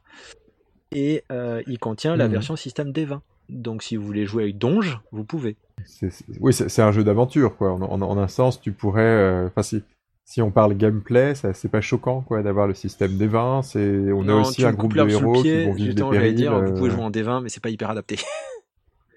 voilà, à mon avis, L5R est plus adapté dans le ouais. sens un système mortel et euh, avec une une, une, une emphase plus forte. Euh, enfin, l'absence du concept euh, rag to riches de, donjon, c'est-à-dire en gros, je commence un, un, un, Pékin et je deviens super fort avec le temps. Euh, ma vision de de, oui, de, de Tribate, c'est que tu commences, t'es compétent, t'es es déjà es, tu es le héros que tu seras, et euh, tu vas un peu évoluer, mais euh, c'est surtout c'est surtout comment dire spirituellement et, en, et, dans ta personnalité que ton personnage va évoluer. Donc c'est le le jeu qui va te c'est le scénario qui Ah, va te transformer, pas l'expérience que tu vas acquérir et où je suis plus bourrin. Non non. Ça, ça, reste un jeu épique, quoi. C'est, ça reste un jeu où on va se battre, où on va sortir victorieux de certains combats. Ouais, où... vous allez en prendre plein la mouille, hein, quand même. En gros, si tu te bats contre des humains, ça va. Euh... Ouais, là, tu peux faire du épique. Quand... Par contre, quand tu vas aller chercher du sbris, ouais. euh, ça va être plus dur. Oui, il y a cette double logique, quoi, où tu, tu peux être épique avec Voilà. les humains, mais ça reste aussi, ça peut être aussi un jeu d'horreur, quoi. C'est ça, c'est euh, complètement un jeu d'horreur euh, dès qu'on dès qu'on aborde le côté Sbris. Ok. Donc voilà, euh, un très bon jeu. Ok. Et ben, on t'a entendu. Enfin, moi, en tout cas, j'ai, ça, ça me fait assez envie. Est-ce qu'on a des choses à rajouter? Est-ce qu'on a encore plein de questions à poser à Loris? Ah, ça va, moi j'ai vidé mon sac, je crois. Ok. Et ben, merci pour cette présentation. Euh, je Merci dois avouer beaucoup. que c'est un jeu que c'est un jeu que j'avais dû acheter dans la période où j'ai acheté beaucoup de jeux de rôle. J'avais acheté la version 7ème cercle euh, quand j'étais au lycée et j'avais eu beaucoup de mal à rentrer dedans. Et je pense que c'est ça doit être un livre que j'ai dû revendre depuis depuis belle lurette. Euh, enfin, moi, en tout cas, je suis passé à côté, mais c'était peut-être un, rendez-vous manqué vu ce que tu, me dis du jeu. Bah, Comme je disais, moi je suis passé à côté et, j'ai profité de, j'ai fouillé internet pour choper des exemplaires. Après, j'avais Ouais. chopé des PDF qui m'ont permis de me faire une idée avant de, de commencer à, à, à me battre pour en avoir, pour, pour commencer à les, à les récupérer en papier parce que j'arrive pas à lire le PDF. Ça, ça me, je suis désolé, hein, je suis pas du tout moderne. En fait, lire des, des, des livres en PDF au-delà de 10 pages, j'y arrive pas. Et ben, faut jouer à des jeux courts. C'est ça. C'est ça, hein, c'est comme ça. Ok. Alors maintenant, je propose que avec Mathieu, euh, on essaye de vous parler des contraintes sur le langage. Alors je dis qu'on essaye parce que mine de rien, euh, est-ce que le langage sera suffisant pour en parler? Ouais, tout à fait. En fait, ça vient d'une d'une soirée qu'on a. C'est le moment disclaimer où on vous révèle que cette chronique ne sera que copinage, voire autopromo. Mais je te laisse. euh, Donc en fait, on était, euh, on, on a fait une, une soirée. euh, euh, on était trois, je crois. Non, il y avait peut-être un quatrième à un moment. en tout- Non, il n'y avait pas de quatrième, ou alors il était vraiment très très discret, et désolé quatrième, on t'a oublié. Donc on était avec, euh, on a fait une, un- donc une soirée tous les trois avant la, avant le confinement, on vous rassure, hein, Donc tous les trois, c'est c'est avec euh, Guillaume Jantet. avec Guillaume Jantet, exactement, et Steve. Et donc avec peut-être un quatrième larron euh, invisible et, et qu'on a oublié. Donc on- ce quatrième larron oublié, on le, on le salue s'il existe. Et donc, euh, on, on a fait comme ça une, une soirée et on s'est rendu compte en cours de route. Enfin, alors, on a fait vraiment une soirée euh, petit jeu court. On a joué à, à trois jeux au total. Ouais, alors peut des jeux à, des jeux à nous. Hein. C'est- C'est c'est- c'est là où faut préciser, on, on avait chacun créé, enfin, Pas moi, pas on moi. avait créé des, des, non pas toi effectivement, mais on avait créé des mini jeux de rôle et on avait envie de les tester. Enfin des jeux de rôle, des mini jeux de rôle. Je sais pas ce que c'est qu'un mini jeu de rôle, mais en tout cas des, des jeux de rôle courts et on en a testé trois dans la soirée de jeu. Et en, fait, à la fin de cette soirée-là, on s'est rendu compte que, un peu par hasard, ces trois jeux-là tournaient autour d'un concept euh, assez particulier qui était de, contraindre euh, vraiment le langage qu'on utilisait. Un jeu de rôle, habituellement, on considère ça comme une... Enfin, c'est une, conversation, hein. on est autour d'une table, et puis on, on parle entre nous, et euh, les règles du jeu de rôle permettent de structurer cette conversation. Ouais, finalement, ce que tu es en train de dire, c'est que tous les règles de jeu de rôle peuvent être pensées comme des contraintes sur le langage. Alors, des contraintes sur la conversation, en tout cas. C'est-à-dire que souvent, c'est juste pour dire bah, qui décide de quoi et quand. Donc, euh, dans un jeu euh, classique, on va dire, on va, on va avoir le MJ qui va décrire, euh, puis qui demande qu'est-ce que tu fais. C'est vraiment une, une phrase classique. Puis euh, la, joueuse va décrire euh, ce que fait son personnage, euh, enfin plus exactement ce que son personnage a l'intention de faire. Puis après, dans les règles, on nous dit que ben, c'est le moment de regarder quelles compétences s'appliquent, lancer des jets de dés qui correspondent, etc. etc. On va comparer des valeurs, et à la fin, le maître de jeu va interpréter le résultat, avec peut-être euh, la joueuse qui va donner, euh, enfin qui, va participer à cette interprétation, mais en tout cas c'est le MJ qui aura le dernier mot. Donc on a plutôt une répartition de l'autorité, euh, on sait qui a le droit de dire quoi à quel moment, et c'est comme ça que les règles structurent la conversation. Ouais, tu avais fait un parallèle qui parlera aux plus informaticiens de nos auditeurs. Tu, présentais les règles, de, en tout cas des, jeux de rôle traditionnels, comme produisant des contraintes de haut niveau sur le langage. Oui, c'est ça, c'est ça. C'est-à-dire que vraiment, on est en train on n'est pas en train de regarder vraiment les, les, détails, ce qui se passe sous le capot, mais vraiment plutôt, bah, voilà, qui a le droit de parler quand, ce genre de choses. mais, mais rien qu'avec ces contraintes de, de haut niveau, il euh, y a d'autres choses quand même qui, qui sont possibles euh, en dehors de, de, la boucle classique euh, qu'est-ce que tu fais? Une chose à dire, c'est que, et je, donnerai peut-être un exemple de d'autres exemples de, de, contraintes de haut niveau, mais moi j'ai toujours trouvé que c'est que ces contraintes sur le langage, alors elles ont beau avoir l'air assez éloignées de ce qu'on va dire, elles ont parfois des effets que moi je trouve très concret autour de la table et très concret au niveau des émotions que moi je vais ressentir en partie. Euh, moi l'exemple que j'aime bien prendre parce que j'y suis très attaché en tant que, en tant que joueur, c'est euh, le fait que dans beaucoup de jeux, on ne décrit que les tentatives de ce qu'on des actions difficiles et ce qui signifie qu'on ne va jamais dire une phrase de type je prends mon épée, je lui plante dans le ventre, et euh, je l'en ressors dans une gerbe de sang, alors que ce genre de choses donne une... Enfin, alors que ce, genre de phrase, on, le dit presque jamais, on va dire j'essaye de frapper le personnage, euh, j'essaye de l'embrocher, etc., etc. Et moi, j'ai toujours trouvé que les quelques jeux qui nous permettaient de dire, de décrire exactement ce qu'on arrivait à faire pendant un combat, pendant une action violente, euh, bah, il y avait quelque chose d'extrêmement satisfaisant dans la prononciation de ces phrases. Euh, ça marche pour le combat, ça marche aussi pour euh, les actions euh, spectaculaires de type je parviens à me jeter par la fenêtre et à courir sur le mur pendant 10 mètres et à rentrer dans l'autre fenêtre.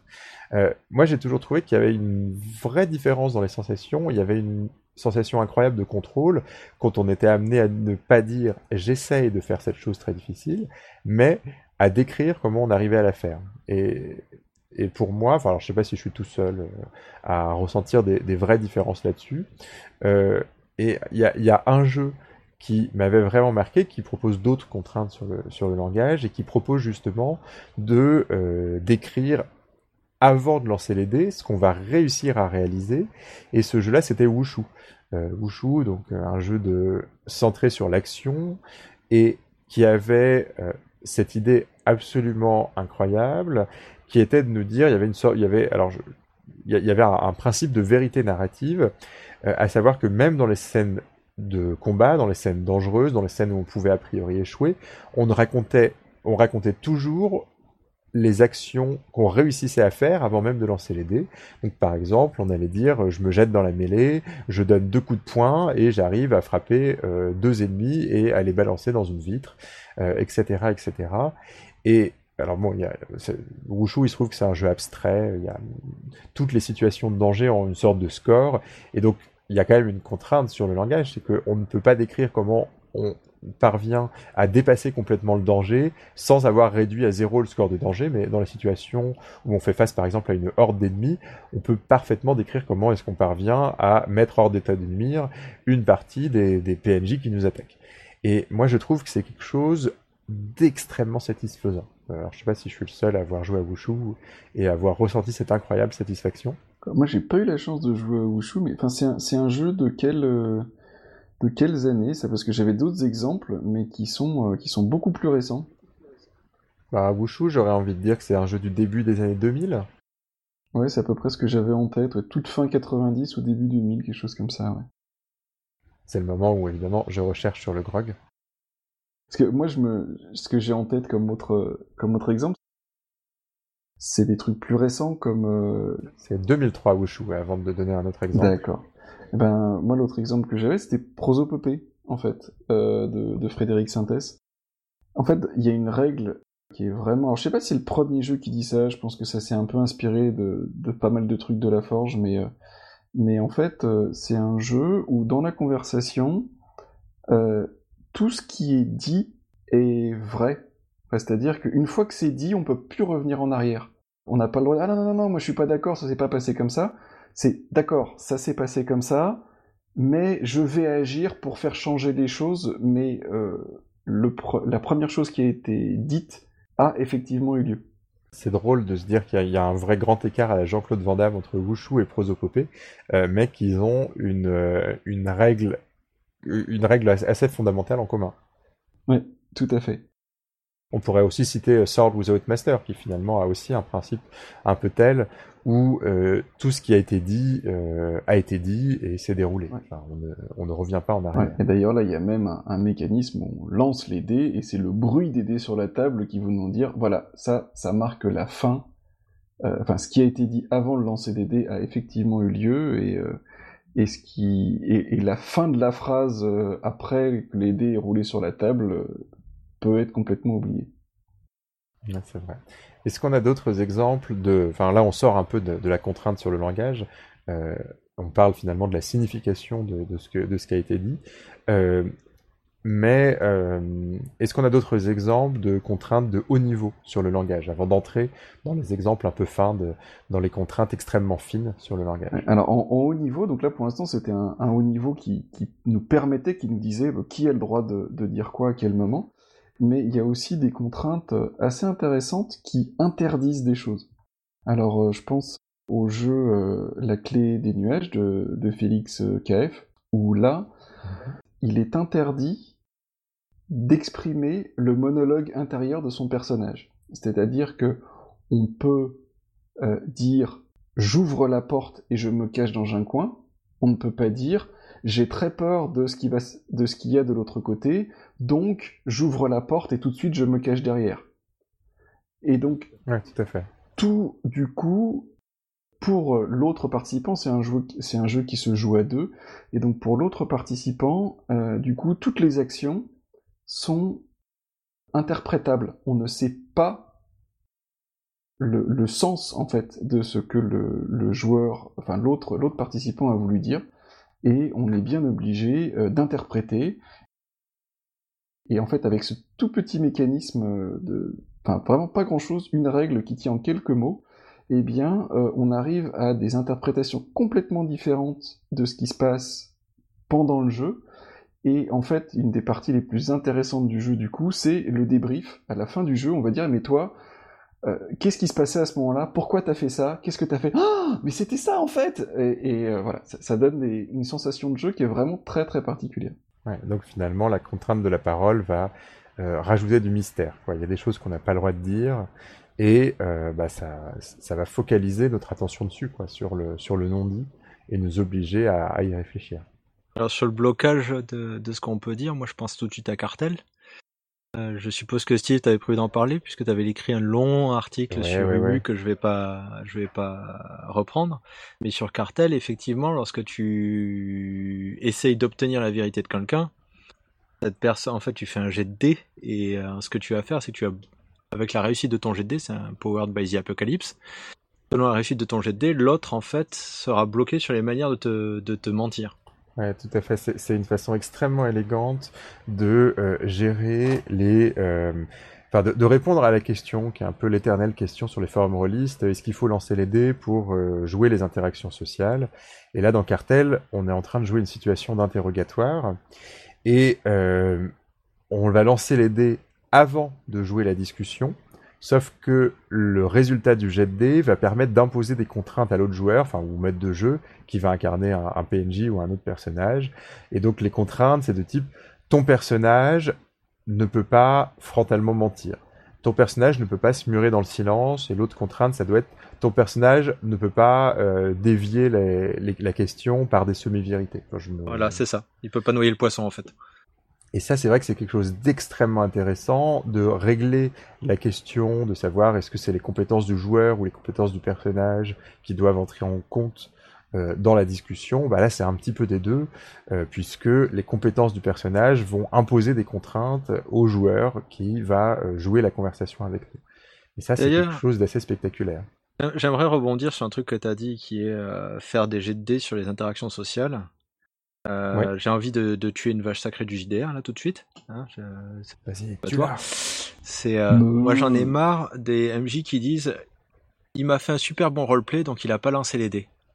Eh ben si putain il va lancer les dés comme tout le monde parce qu'en fait euh, il va me faire un barbare avec intelligence 2 et comme et comme le joueur est un putain de beau parleur il va plus faire de, de jet d'intelligence?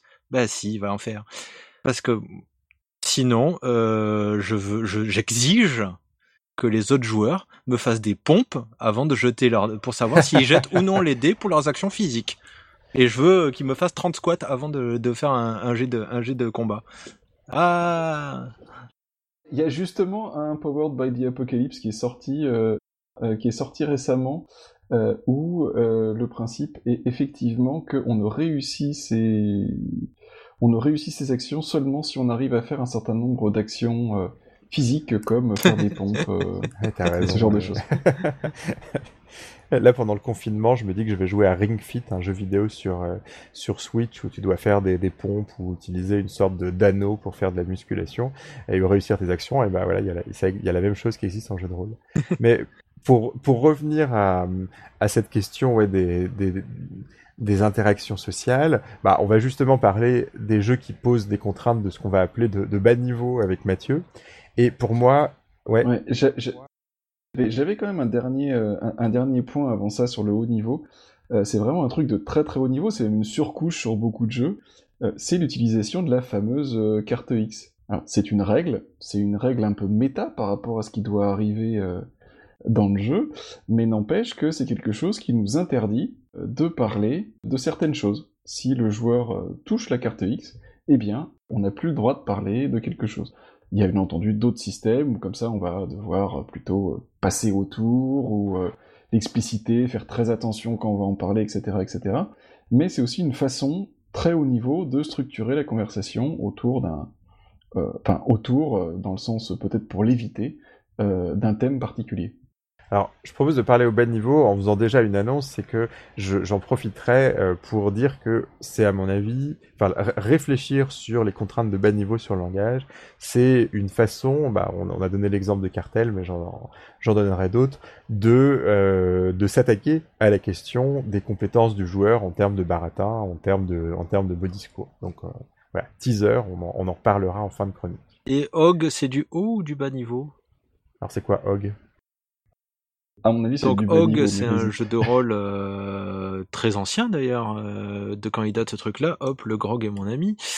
Euh, le principe était qu'on joue des hommes préhistoriques avec un langage extrêmement limité puisqu'ils n'ont que quelques mots pour s'exprimer et faire leurs phrases. Et quand vous gagnez de l'expérience, euh, ben en fait ça se termine par par beugler quoi et, et, et- et hurler et montrer du doigt et pointer parce qu'on n'a pas d'autres mots que euh, alors 18 mots voilà les personnages ne possèdent que 18 mots ça date de 1995 pour la première édition.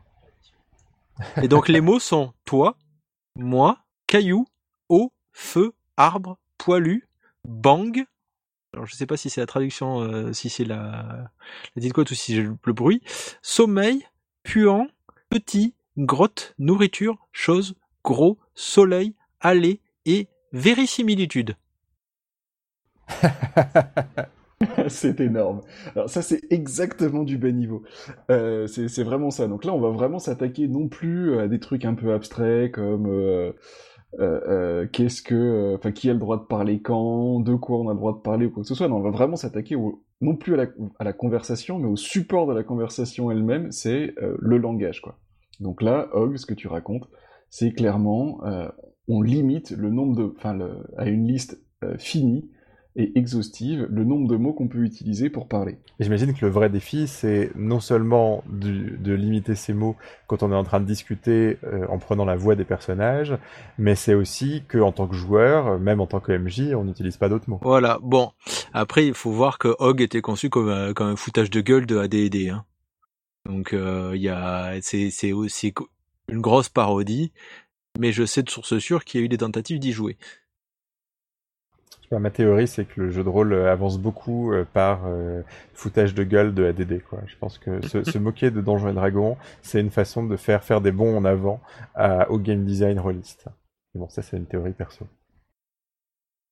Et puis la forge a sûrement beaucoup progressé en se foutant de la gueule de vampire. Enfin bon, bref. Et- et- effectivement, c'était moins glorieux parce que franchement, bref. Donc passons là-dessus. Euh, mais donc il y a, un, il y a un, donc un jeu beaucoup plus récent que 95 puisqu'il était en test au moment où on l'a, euh, où on y a joué dans cette fameuse euh, soirée où vous vouliez tous être maintenant. Euh, Vous êtes trop jaloux. C'est, Sonia et Conan contre les ninjas, donc qui est un jeu de Guillaume Jantet, qui est sorti sur Itch.io aussi. Vous pouvez avoir pour une poignée d'euros. Et donc là c'est donc c'est un jeu où enfin complètement pulp, hein, où il y a un, barbare et, qui affronte des ninjas, pour rien vous cacher. Il y a un des joueurs, donc le, joueur qui joue le barbare va avoir des contraintes extrêmement importantes sur le langage qu'il peut utiliser. Alors, quand je dis extrêmement importante, c'est que par exemple quand on a une scène de conversation, donc là le joueur va vouloir parler comme son personnage, il va falloir qu'il lance deux D6. Un premier D6 qui va annoncer le nombre de répliques que le barbare va pouvoir dire avant de se mettre en colère, et un deuxième D6 qui va limiter le nombre de mots que le barbare va pouvoir utiliser dans chacune de ses répliques. Donc on peut avoir trois répliques de un mot chacune, par exemple. Et c'est merveilleux. C'est absolument merveilleux parce que le, le, joueur se retrouve avec de telles contraintes. Il faut arriver à jouer avec, euh, bien entendu, le langage corporel. Alors c'est un petit peu plus difficile euh, quand on joue en ligne, mais si on joue en physique, alors bien entendu maintenant c'est plus très possible, alors jouer avec vos enfants. Avec un, si euh, vous avez beaucoup d'argent, vous pouvez jouer avec des hologrammes. c'est ça. Mais on peut vraiment arriver à faire passer beaucoup de choses. Par exemple, si on a tiré 2 sur le dé, euh, un et alors, bien placé, euh, peut, en dire des caisses. Ce qui est aussi formidable, c'est qu'on se rend compte que le langage, c'est aussi une pensée derrière, quoi. Et si, tout ce qu'on est capable de dire pour répliquer à une situation, c'est je tue, et eh ben ça, ça contraint, enfin, le langage contraint nos actions, mais la façon dont on exprime nos actions, ça, ça, ça casse aussi la narration dans, enfin, avec les autres joueurs, et c'est quelque chose d'assez fou. Euh, euh, vous ferez le plaisir de déposer votre carte de rôliste euh, à l'entrée et, et, d'abandonner prétention à être un rôliste. La réponse n'est pas je tue. La réponse est moi vois, moi tue. Merci. Non, ça fait quatre mots. Ça, ça faut avoir quatre mots, ça. Alors le jeu est mal foutu. justement, alors parce que justement, donc là pour l'instant, j'ai décrit, j'ai décrit des scènes de conversation, mais il y a aussi des scènes, euh, des scènes d'action. Et en fait, les scènes d'action, là, euh, ça va plus être euh, donc le joueur qui essaye de parler à la place de son personnage avec un nombre de mots limité. Il va y avoir deux possibilités. Donc, soit on fait une action typique d'un barbare, et là ils sont en nombre limité avec un système d'attrition qui fait qu'on va avoir de moins en moins d'actions disponibles. Euh, donc les actions de barbare, ça peut être par exemple euh, arracher les bras d'un ennemi euh, pour lui faire regretter d'être né, par exemple. Et l'autre, mais si on n'a plus d'actions disponibles ou si on veut essayer d'en regagner, on peut faire des actions dites sans gloire. Et ces actions-là, on va lancer un D6 qui va toujours contraindre le nombre de mots que va pouvoir utiliser le joueur. Mais là, c'est le nombre de mots que le joueur va pouvoir utiliser pour décrire son action pour décrire l'action du personnage. Donc c'est là où on va dire moi tu, par exemple. On ne peut plus dire ah bah oui, je lui arrache les bras, je lui machin, etc. Non. On ne peut plus rien préciser, on doit juste faire en deux, trois, parfois six mots, et là on se retrouve absolument perdu parce qu'on sait plus comment utiliser six mots. Euh, mais donc décrire totalement une action euh, de son personnage. Et il faut préciser que les autres joueurs décrivent non pas les actions du personnage, mais en gros les actions de l'environnement, qu'ils ont presque aucune contrainte sur le langage eux, et que ces contraintes hyper minimalistes pour le barbare créent des ruptures absolument inhérentes, puisque bah, les joueurs qui décrivent l'environnement, bah, ils, vont faire des longues, des longues phrases, ils vont, bah, voilà, c'est, on, est trop des poètes, poètes, poètes, euh, on va, on va, on va sortir des métaphores, bla, bla, bla. et là, face à nous, on a un barbare qui va nous interrompre, et il va nous dire, je te bute. Et c'est absolument génial, enfin c'est absolument génial dans le, le flot de la conversation qui est complètement brisé et ça provoque une hilarité à, à, peu près systématique. Alors pour avoir joué le barbare, il y a un tout petit moment d'adaptation quand même où on se retrouve un peu euh, mais, mais qu'est-ce que je vais bien pouvoir faire? Mais, mais, mais, mais je suis hyper frustré, pourquoi est-ce que je peux pas faire ça? Et après, après, une fois qu'on est rentré dans le mode barbare, il y a vraiment un, lâcher-prise, quelque chose de, vraiment très très agréable euh, à, essayer de jouer avec la contrainte euh, pour faire passer ce qu'on veut faire passer. c'est vraiment une des grandes euh, intentions en tant que créateur de jeu de, Guillaume, à savoir euh, se lâcher prise. Cette idée que la multiplication des contraintes va mettre le joueur dans un état particulier et va l'amener à penser différemment et va l'amener à créer différemment. Oui. Alors, du coup, il y a un autre jeu qu'on a joué dans cette fameuse soirée. Alors là, euh, il y a que moi qui veux en parler. Enfin, peut-être que Steve voudra quand même intervenir un tout petit peu, mais Mm, mm, mm. mais parce que c'est un jeu de Steve. Alors, on brise une grande règle de Radio Rollis, mais c'est vraiment juste pour l'intérêt de la chronique. Le, le jeu est gratuit, soit dit en passant. Oui, les, les- les enjeux éditoriaux sont assez faibles. Alors maintenant que je sais qu'on a 9400 auditeurs, j'ai un peu des scrupules, mais bon. Voilà, donc c'est c'est un jeu donc de Steve qui s'appelle Comment peut-on être parasite? Et où on joue euh, des, vers extraterrestres euh, qui colonisent le cerveau d'un humain lambda euh, dans une petite entreprise qui fabrique euh, je sais plus quoi exactement, peut-être des photocopieurs ou quelque chose comme ça. Et donc chaque ver contrôle une partie du cerveau de, de l'individu et il faut donc arriver à se coordonner entre, entre joueurs, entre vers, pour, pour arriver à contrôler correctement cet individu. Donc, euh, bien entendu, il y a, euh, euh, l'un contrôle le bras droit, l'autre le bras gauche. c'est assez difficile du coup de prendre une douche. Mais il y a surtout la contrainte sur le langage qui nous intéresse ici, c'est que l'un des joueurs va avoir le droit de faire prononcer des verbes à l'humain, l'autre aura le droit de lui faire prononcer des noms propres, et le troisième joueur aura le droit de lui faire prononcer tous les autres mots. Donc si on veut essayer de faire une phrase comme ça au débeauté, allez Loris, tu viens avec nous. Donc euh, Loris, euh, je te charge des autres mots, Steve, je te charge euh, des verbes, et je vais faire les noms propres. Fabrice Et tu Veut... manger un morceau? Alors là, par exemple, on a échoué Ah oui, à, manger. à respecter la contrainte puisque tu as utilisé un verbe. Et voilà, et donc dans ce cas-là, il arrive un truc absolument horrible à notre personnage, comme par exemple se mettre à saigner du nez en public, euh, se mettre à hurler pendant 10 secondes sans interruption, ou un truc comme ça. Enfin, c'est notre humain qui fait ça. Euh, et bien entendu, ça rend euh, toute tentative d'infiltration par les vers extraterrestres absolument, euh, enfin, extrêmement difficile. Et euh, là encore, c'est un très bon moyen d'obtenir des décalages comiques assez forts. Et encore une fois, un lâcher-prise euh, Enfin, au début, voilà, exactement comme toi, t'as réagi, Laurie, c'est-à-dire qu'on a eu un gros blanc, qu'on ne coupera pas au montage. C'est mais, mais, mais qu'est-ce qu'il veut dire Euh, Mais où est-ce qu'on va? Et donc, on donne un verbe un peu au hasard, et puis l'autre reprend ensuite après un blanc. Et puis un peu plus tard, euh, on se met petit à petit à se prendre au jeu et euh, à mettre un verbe qui n'a rien à voir avec ce que l'autre a dit juste avant, les phrases n'ont plus ni queue ni tête, et emmène notre tentative d'infiltration absolument n'importe où, ce qui est effectivement très drôle. Je me souviens d'un jeu, mais alors impossible de remettre le, le le titre. Je me souviens d'une critique absolument incendiaire dans Cassius sur le jeu, mais peut-être que je me trompe aussi, peut-être parce que Cassius était gentil. Mais il y avait un jeu de rôle où tous les joueurs étaient dans le même corps, mais ça date des années 90. Ouais, c'était. Il y avait un jeu qui s'appelait Tout le monde est John, qui était comme ça. Non, non, un jeu Et- publié en bouquin euh, avec une couverture hideuse à la Rift.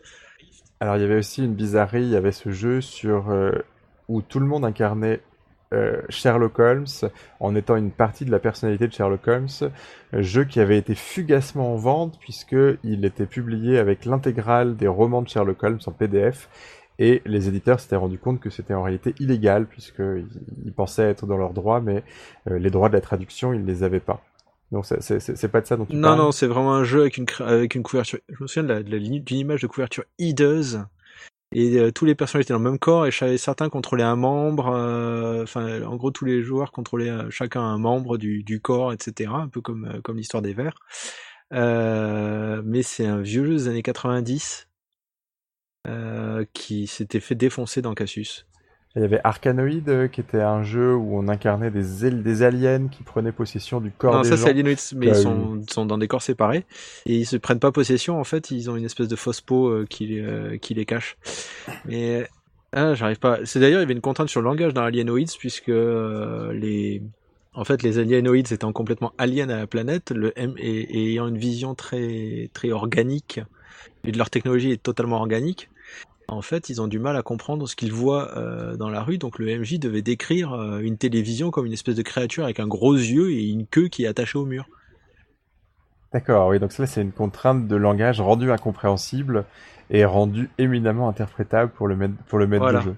Mais le, je me souviens plus cette histoire de, de j'arrive pas à en retrouver la trace. J'ai tellement de peu d'indices que pour la retrouver sur le grog, euh, ça va être difficile. Ah, si ça se trouve, sur nos 9400 auditeurs, il y en aurait quelqu'un qui te dira Mais oui, c'est forcément ça Exactement. Mais eh ben, dans ce cas-là, si vous êtes cet auditeur, n'hésitez pas à nous laisser un commentaire. Et dans ce cas-là, on le mettra euh, dans les, dans les liens euh, du, du podcast. Euh, je me dis que les, les deux jeux dont on a parlé, donc nos, deux jeux qu'on avait testés lors de cette soirée, ça se rapproche un peu de Hog dans l'intention, à savoir que les contraintes de langage créent une dynamique comique. Enfin, cette, ce, minimalisme et ces contraintes absolument absurdes vont créer quelque chose de, de très drôle. Alors c'est vrai que Hog, ça, donne super envie. Quoi. Tu te dis avec, avec uniquement 18 mots, tu dois t'amener... au début, tu dois te dire euh, euh, euh, et peut-être qu'après, tu arrives à construire un truc complètement abracadabrantesque. Euh, Enfin, je sais pas, ça, ça, ça me fait beaucoup rire cette idée. De Oui, et puis ça, ça tient Ouais. quelques pages, quoi. C'est pas non plus. euh, Voilà, c'est de 40 pages à 5, quoi. Moi, je me souviens d'un d'un jeu que j'avais joué en, en convention à Super Hero il y a très très longtemps, qui était une histoire de gobelins, et il y avait aussi euh, des contraintes comme ça sur le langage de type comique. Mais c'était en particulier, euh, c'était pas grand chose, mais il y avait une contrainte sur la numération. On ne pouvait compter euh, que comme des gobelins, c'est-à-dire 1, 2, 3, beaucoup. Et comme on était des éclaireurs qui devaient aller génial. reconnaître combien il y avait de- d'ennemis dans l'armée euh, dans l'armée qui nous attaquait, ou que nous voulions attaquer, je sais plus, disons que se faire comprendre, faire son rapport était particulièrement difficile. Effectivement. Et c'est- là qu'on se rattache un peu à cette logique de, de, de, de Guillaume, cette histoire de lâcher prise.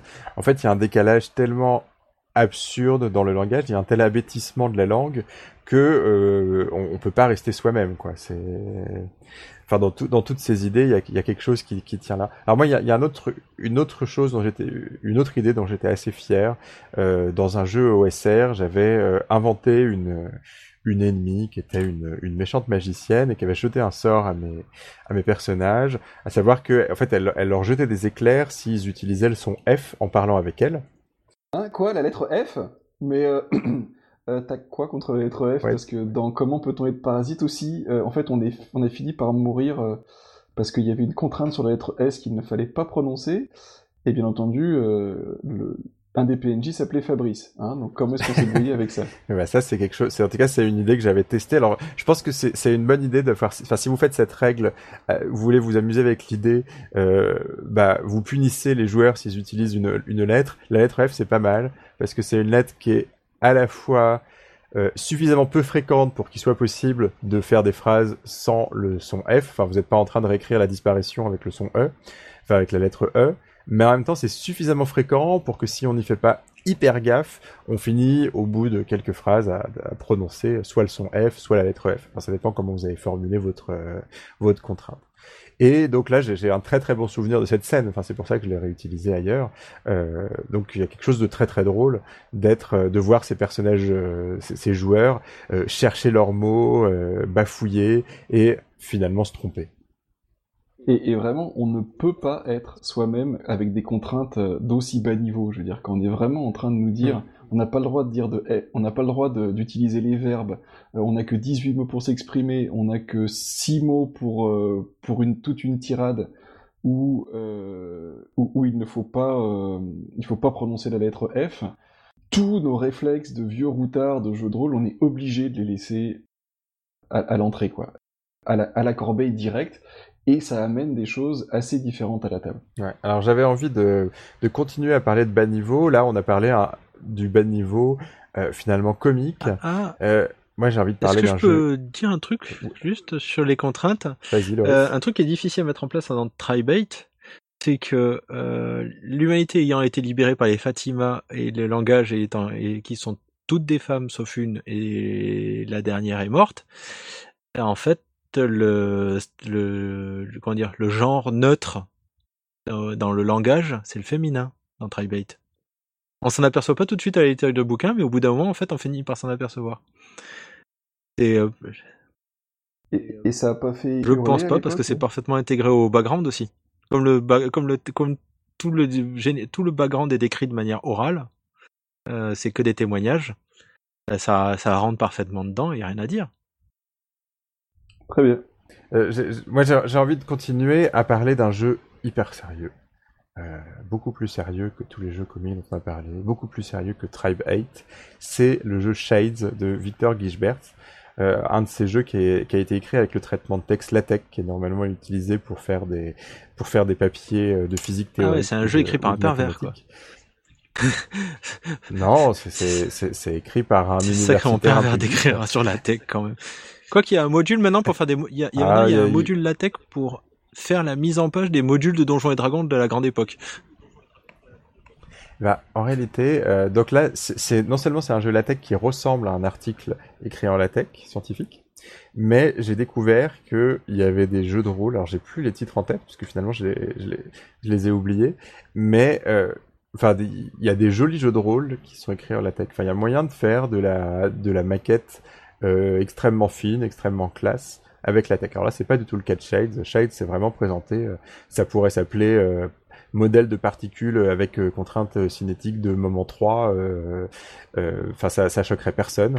Et, et Shades, c'est un jeu qui parle de gens qui sont qui ont vécu une situation extrêmement tragique. En fait, on incarne des fantômes qui se baladent dans l'espace où ils ont vécu une tragédie. Et c'est un jeu où on va raconter deux choses. On va raconter la tragédie vécue par, nos personnages, enfin ce qui les a tués, et on va raconter l'errance de nos fantômes. Et Shades ajoute des contraintes sur le langage extrêmement fortes, puisque on est tenu de parler au présent pour parler des errances de nos fantômes. On est tenu de, parler au passé pour parler du vivant de nos personnages. Sauf qu'on utilise la troisième personne pour parler de nos fantômes et la deuxième et la première personne, pardon, pour parler de nos personnages quand ils étaient vivants. Donc Tu peux nous donner un exemple que, pour arriver à se retrouver dans toute cette grammaire? Ok. euh, il erre dans la pièce obscure. Il traverse une lucarne. Donc ça, ça serait pour euh, raconter ce qu'on fait. C'est, c'est- là, on est un fantôme qui, qui vole au travers d'un espace. Et euh, par contre, euh, je pénètre pour la première fois dans le sous-marin.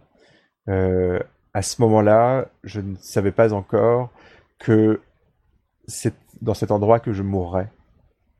Voilà, en plus une chose extrêmement sérieuse, c'est c'est très triste ce qui se passe. Et alors, moi j'étais enthousiasmé à la lecture du jeu par par ce jeu de contraintes. Enfin, je trouvais ça finalement assez fort de, de se préoccuper de conjugaison euh, tout bêtement dans le, texte d'un jeu de rôle. Enfin là, on est dans, on est dans la contrainte qui est, littéraire, qui est, grammaticale euh, sur le langage. Euh, après l'avoir testé, je trouve que ces contraintes sont un peu trop compliquées. Il y a, en fait, il y a deux contraintes qui se croisent et c'est un peu difficile. Enfin, c'est un peu trop difficile de les tenir. Ça crée pas d'effet comique de devoir tenir ces, ces, contraintes. Euh, mais du coup, on se focalise un peu trop euh, là-dessus. Enfin, ça, ça, ça, crée pas de situation de lâcher prise. Enfin, ça, ça, crée une sorte de, de préoccupation un peu systématique là où on aimerait avoir quelque chose d'un peu plus fluide. Donc j'aime beaucoup l'idée, je trouve qu'il y a quelque chose d'assez fort dans, dans le fait de penser à ça. Je trouve que de façon tout à fait pratique, euh, Shades n'est pas entièrement convaincant dans l'application de, cette, euh, de, cette, euh, de ces contraintes euh, sur le langage. Alors, Moi, ça me fait penser à autre chose, euh, ça. Euh, en- en- un peu moins contraint, mais euh, c'est Polaris, en fait.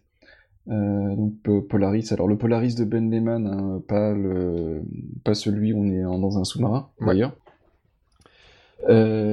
Où on a des phrases rituelles qui sont au passé. Alors on n'est pas obligé de parler au passé pendant la totalité du jeu, mais euh, par exemple, on va... euh, commencer euh, la première scène de son personnage pendant, une séance donnée en disant mais tout n'était pas perdu car le chevalier Orion entendait encore le chant des étoiles.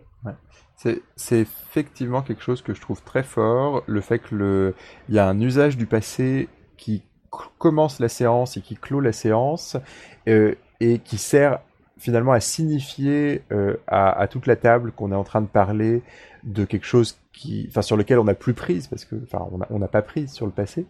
Et je trouve que ça marche très bien dans Polaris, que ça fonctionne et euh, et finalement, enfin finalement, Polaris, on, finit par, enfin pendant toute la partie, à part le début et la fin, on parle au présent.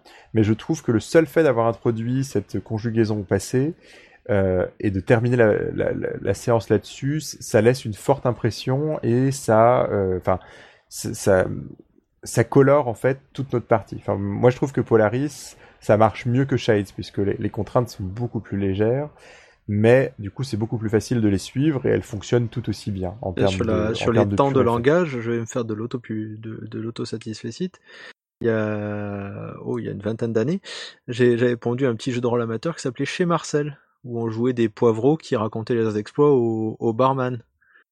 Et donc le MJ est le barman et les, tous les joueurs en fait sont les poivreaux qui vont raconter ce qui s'est passé hier ou avant-hier. Et en gros toute l'aventure c'était basé un peu sur boule de neige à l'époque. Le, jeu où on part de la fin et on raconte en remontant en fait la, pelote. Et euh, voilà. Un jeu qui s'inspire et, et donc dans chez Marcel, en fait, tu racontes toute ton histoire au passé.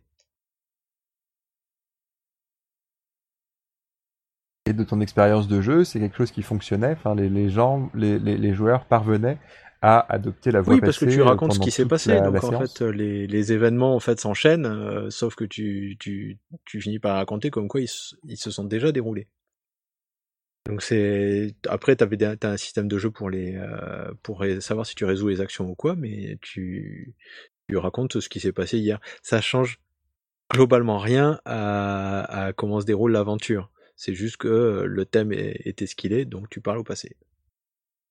C'est pas complètement, là. dans l'auto-promo, mais ce, mais tu sais que ce pitch est le même pitch qu'un jeu de rôle qui s'appelle Un dernier verre par euh, Guylaine, qui est aussi une de nos chroniqueuses. Presque, ouais. Presque le même pitch. C'est d'ailleurs une super séance, ça aussi. Euh, vous voulez absolument être à nos soirées. Euh, sauf que maintenant, nos soirées, il n'y en a plus. Hein. C'est vrai.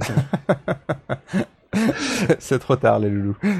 Alors, pour, revenir à Polaris, il y a aussi une autre façon dont, Polaris, enfin, dont les phrases rituelles euh, structurent le langage. Donc là, c'est pas par le temps, mais c'est par les conjonctions. Donc il y a un certain nombre de, conjonctions qui vont venir entre les affirmations des, différents participants. Par exemple, si un, si un personnage s'appelle Ornicar, on va dire euh, Mais où est donc Ornicar? C'est euh, moche. Euh, on verra si on la coupe au montage celle-là. C'est moi qui fais le montage, je laisse cette blague.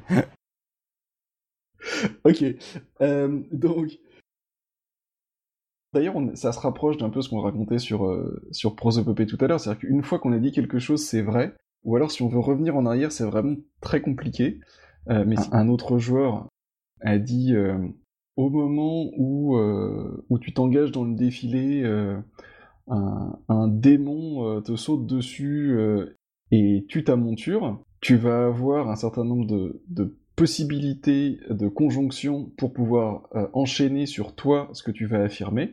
Et par exemple, tu peux dire mais seulement si, qui est la conjonction, mon épée s'enfonce dans sa gorge au moment où il tombe sur mon cheval, par exemple.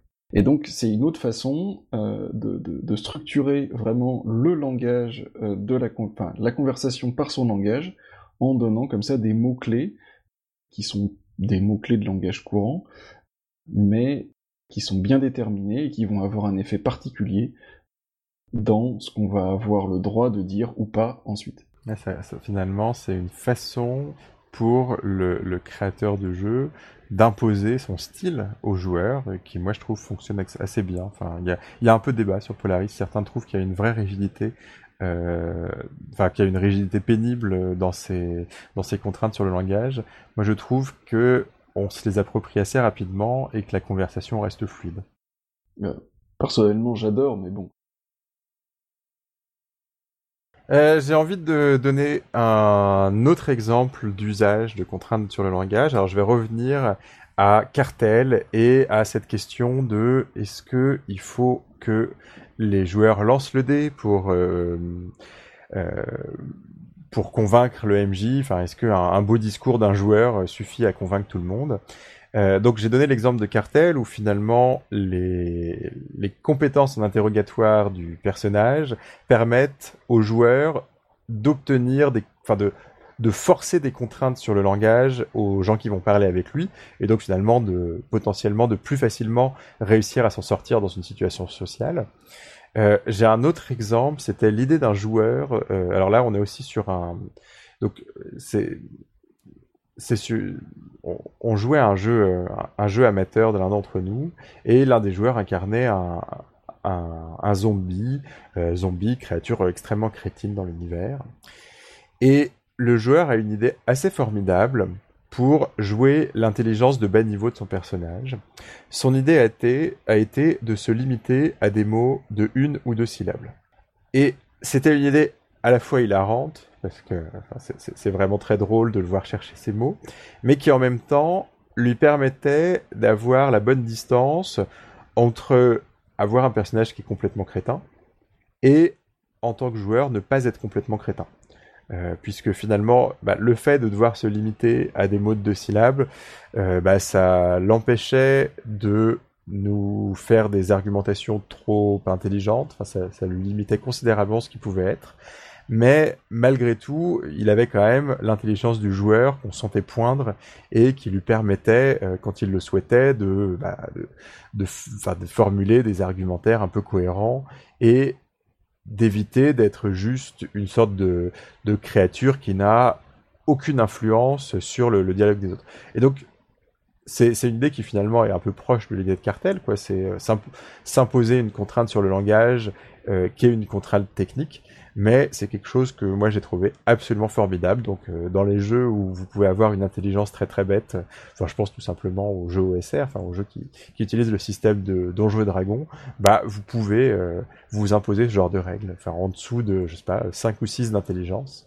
Interdiction d'utiliser plus de deux syllabes. tu nous as pas parlé de des techniques d'interrogatoire. Euh... Attends, technique d'interrogation à l'usage des agents de la fonction publique de la glorieuse République populaire de Stran. De Strana, je crois, le jeu de Grégory Pogorzelski. Euh, alors effectivement, c'est euh, pour faire un peu le, le parallèle avec euh, le jeu Cartel. C'est un jeu où on est dans une sorte de de pays de d'ex-URSS. Alors je sais pas si c'est juste l'esthétique ou si c'est, enfin c'est un pays fictif, enfin la République de Strana. Et c'est un jeu où tout est toute l'interrogatoire est joué avec un enfin, toutes les répliques sont ponctuées de tirages de cartes, euh, et dans certaines situations, si on n'est pas capable de répondre quelque chose rapidement à la personne qui nous interroge, alors on est censé, je crois, alors je sais plus si c'est se passer de tirer une carte ou si c'est tirer une carte noire, ce qui généralement désavantage notre personnage. Mais on a cette idée, enfin, on a un jeu qui, à mon avis, n'est pas entièrement réussi, mais que je trouve quand même assez génial dans son idée de base, qui cherche à faire une sorte de à entremêler une logique de, de, mécanique de jeu, donc ici une mécanique de carte, okay. avec une logique de, de, discours. Voilà, mais ça, ça, fait un peu longtemps que j'ai pas relu euh, ce jeu, et c'est vrai que c'est un jeu qui, en un sens, pose des contraintes de langage, cherche à les entremêler avec des contraintes mécaniques euh, un peu plus dures, mais euh, enfin voilà, il, il, le, il fait des choses hyper intéressantes. Enfin, faut vraiment jouer à ce jeu euh, au moins euh, dix fois dans votre vie. C'est un jeu très court. Vous, vous, en avez pour un quart d'heure la partie. je trouve qu'il a des défauts, okay. mais ça, ça, vaut le coup de s'y pencher. Ouais. Alors une dernière chose, bon, on mettra évidemment le lien dans les descriptifs de, de l'émission. alors une dernière chose que j'avais envie de dire, c'est que une chose très importante au niveau du langage, c'est et c'est le fait de s'autoriser ou non l'usage du discours indirect quand on parle pour notre personnage. Euh, le discours indirect, c'est de dire, bah, par exemple, euh, bah, je lui dis euh, qu'elle m'énerve. Voilà, ça c'est un discours indirect. Au lieu, alors que le discours direct, ça serait de dire, tu m'énerves. Voilà, de parler en fait avec les mêmes mots que notre personnage. Et le fait de s'imposer de ne pas utiliser le discours indirect, c'est émotionnellement une contrainte extrêmement forte. Euh, pour moi, l'exemple le plus évident, c'est la déclaration d'amour. C'est pas du tout la même chose de se tourner vers un autre joueur et, de lui dire euh, mon personnage, enfin, ou même je déclare ma flamme à ton personnage, ou de se tourner vers cet autre joueur et de le regarder et de lui dire je t'aime, tout simplement. Euh, là ici, c'est, enfin, on est en train de parler de contraintes sur le langage, et les contraintes qu'on se pose ou qu'on ne se pose pas ont un impact extrêmement fort euh, sur le ressenti de partie. C'est marrant ce que tu dis parce que effectivement, il y a beaucoup de, jeux. pour avoir relu pas mal d'introductions de, jeux ces derniers temps, de, jeux un peu anciens ou même modernes, il y, a, souvent euh, ce petit paragraphe qui dit euh, eh bien vous pouvez parler aussi bien au discours direct qu'au discours indirect. Et donc toi ce que tu es en train de dire c'est que justement briser cette, euh, autorisation, euh, obligé de parler d'une certaine façon, ça, change quand même beaucoup de choses. Bah, en tout cas moi ce que je dis c'est pas tellement briser le, enfin pourquoi pas, hein, ça, ça, ça, il y a des usages qui sont différents. Moi ce que je dis c'est réfléchissez, réfléchissez-y. vous aurez pas du tout les mêmes effets en utilisant le discours indirect et le discours direct. Enfin, il y a, y a quelque chose d'extrêmement différent. Enfin, si vous voulez introduire, par exemple, un, malaise dans la conversation ou plus d'émotion, en un sens, bah, le discours direct est quand même très important. Alors que le discours indirect, bah, il, écarte de son personnage, il permet une distanciation, il permet aussi de rajouter des éléments que vous auriez du mal à jouer. Euh, par exemple, euh, enfin, euh, je, je lui déclare ma flamme, euh, mais on sent bien dans le son de ma voix que je le fais parce que euh, mes parents m'ont demandé d'essayer de contracter un mariage de raison avec elle. Ça, si vous êtes capable de jouer ça au discours direct, formidable, mais euh, ça peut avoir quand même un intérêt de se permettre le discours indirect pour préciser tout un tas de choses, pour avoir finalement toutes les didascalies derrière ce que vous êtes en train de jouer, en train de, et derrière ce que vous êtes en train de dire. Mais oui, posez-vous la question et essayez euh, de faire une partie entièrement au discours indirect ou de faire une partie entièrement au discours direct.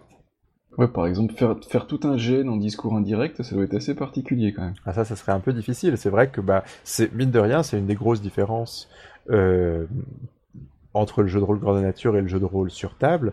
C'est que dans beaucoup de jeux de rôle grandeur nature, on ne se permet pas du tout le discours indirect. Euh, il y a quelques contre-exemples, effectivement.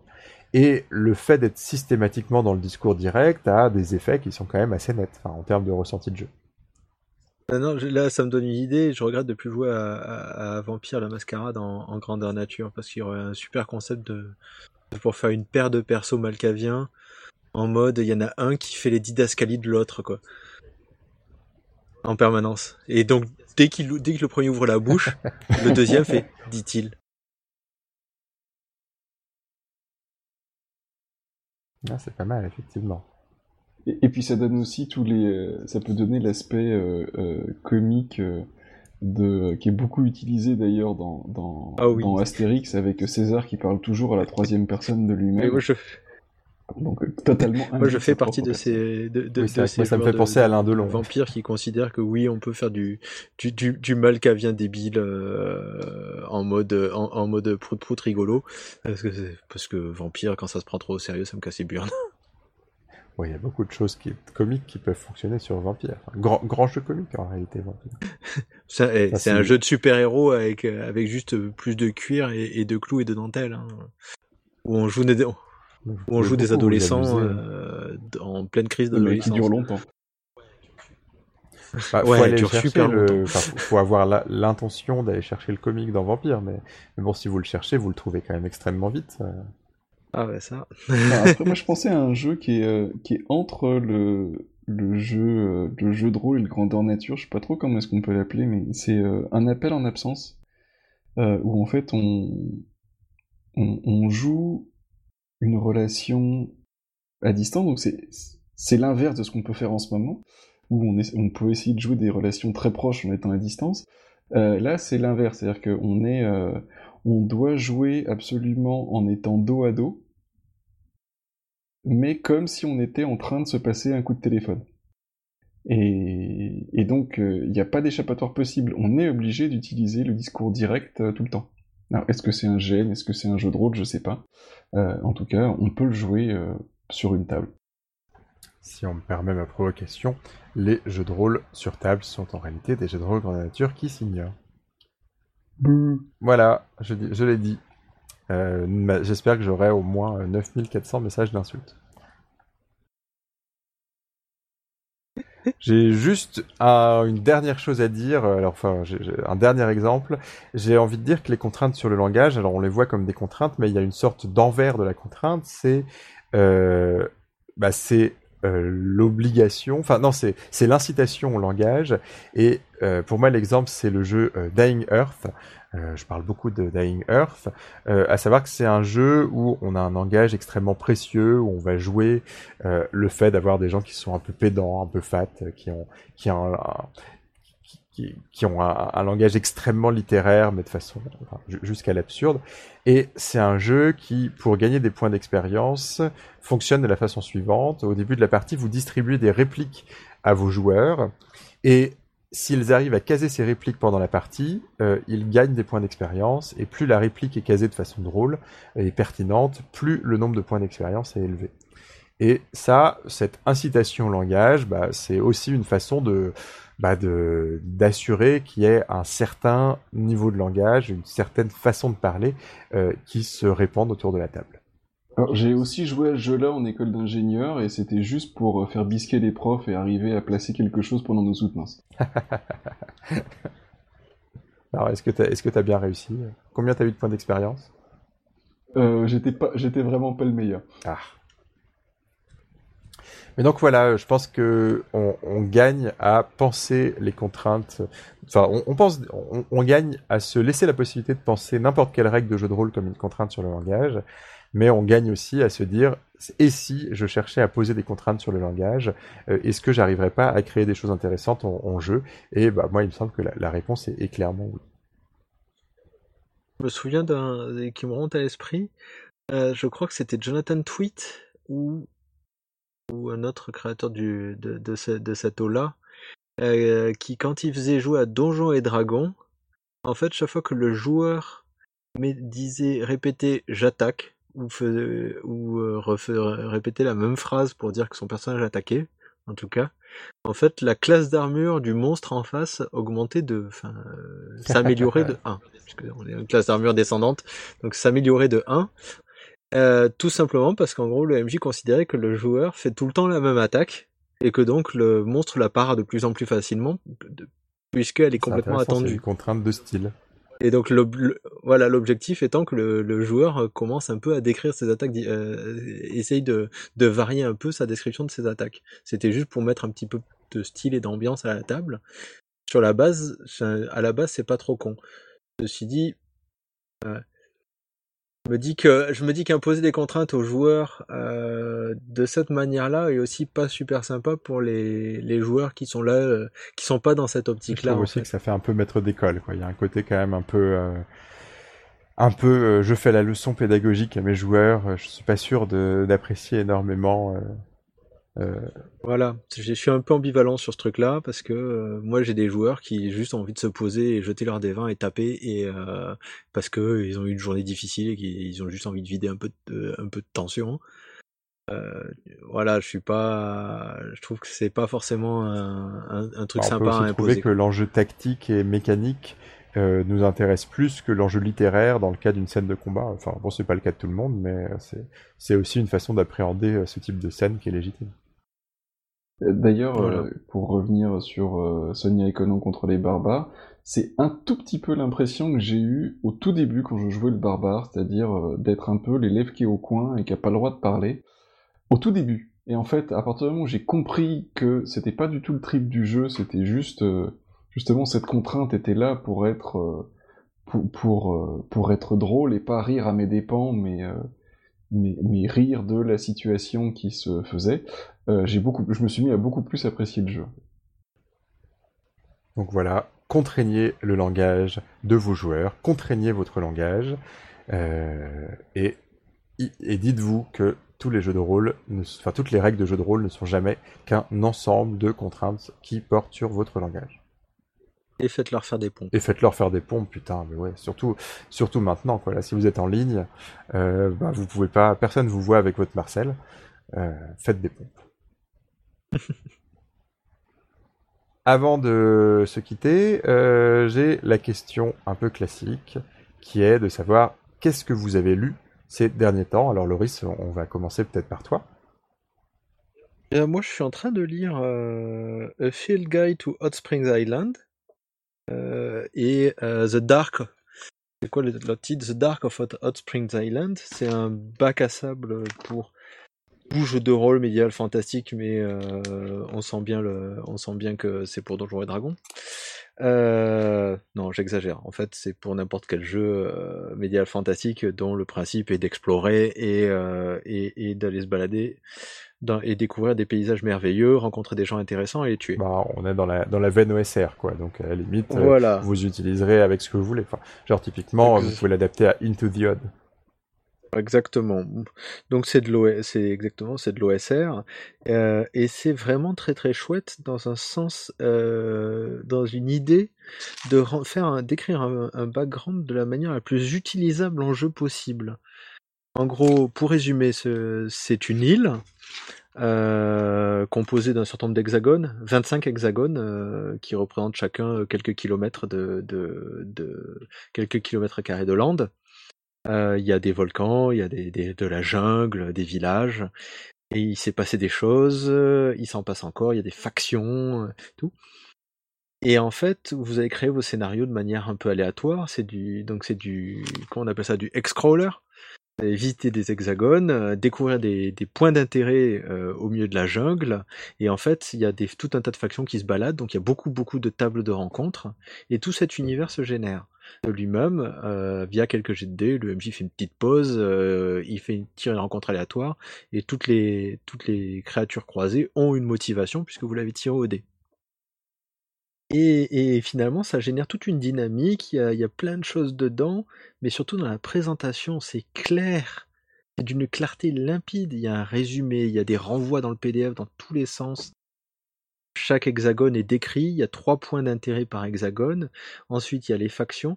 Je ne sais pas comment l'expliquer, parce que visuellement, comme ça, euh, il, faut le, il faut le voir, mais euh, ça a l'air d'être un truc, j'ai commencé à lire, j'en ai lu 30-40 pages pour l'instant, euh, ça a l'air extrêmement utilisable. Donc The Dark of Spring Island, c'est la partie pour le MJ qui décrit donc toutes ces factions et tous ces lieux et tout. Il y a des mini-donjons, mais en fait, il y a une description du lieu, des, salles avec des, chiffres qui décrivent un peu la description géographique, architecturale du lieu, et tout le reste va être tiré aléatoirement par des tables qui sont sur 3d6 et qui donc ont une courbe, en, une courbe en cloche qui fait que les résultats les plus courants sont les lignes du milieu et les résultats les plus rares sont les, les, extrémités de la cloche. Et aussi que vous avez souvent tiré les résultats les plus courants, ce qui pointe vers une histoire particulière pour chaque lieu. Et le Field Guide to Hot Springs Island, donc c'est censé être le manuel que, reçoit les, que reçoivent, que peuvent consulter, en tout cas, les aventuriers de la guilde d'aventuriers qui envoient des mecs explorer l'île. Ah pour récupérer des trucs.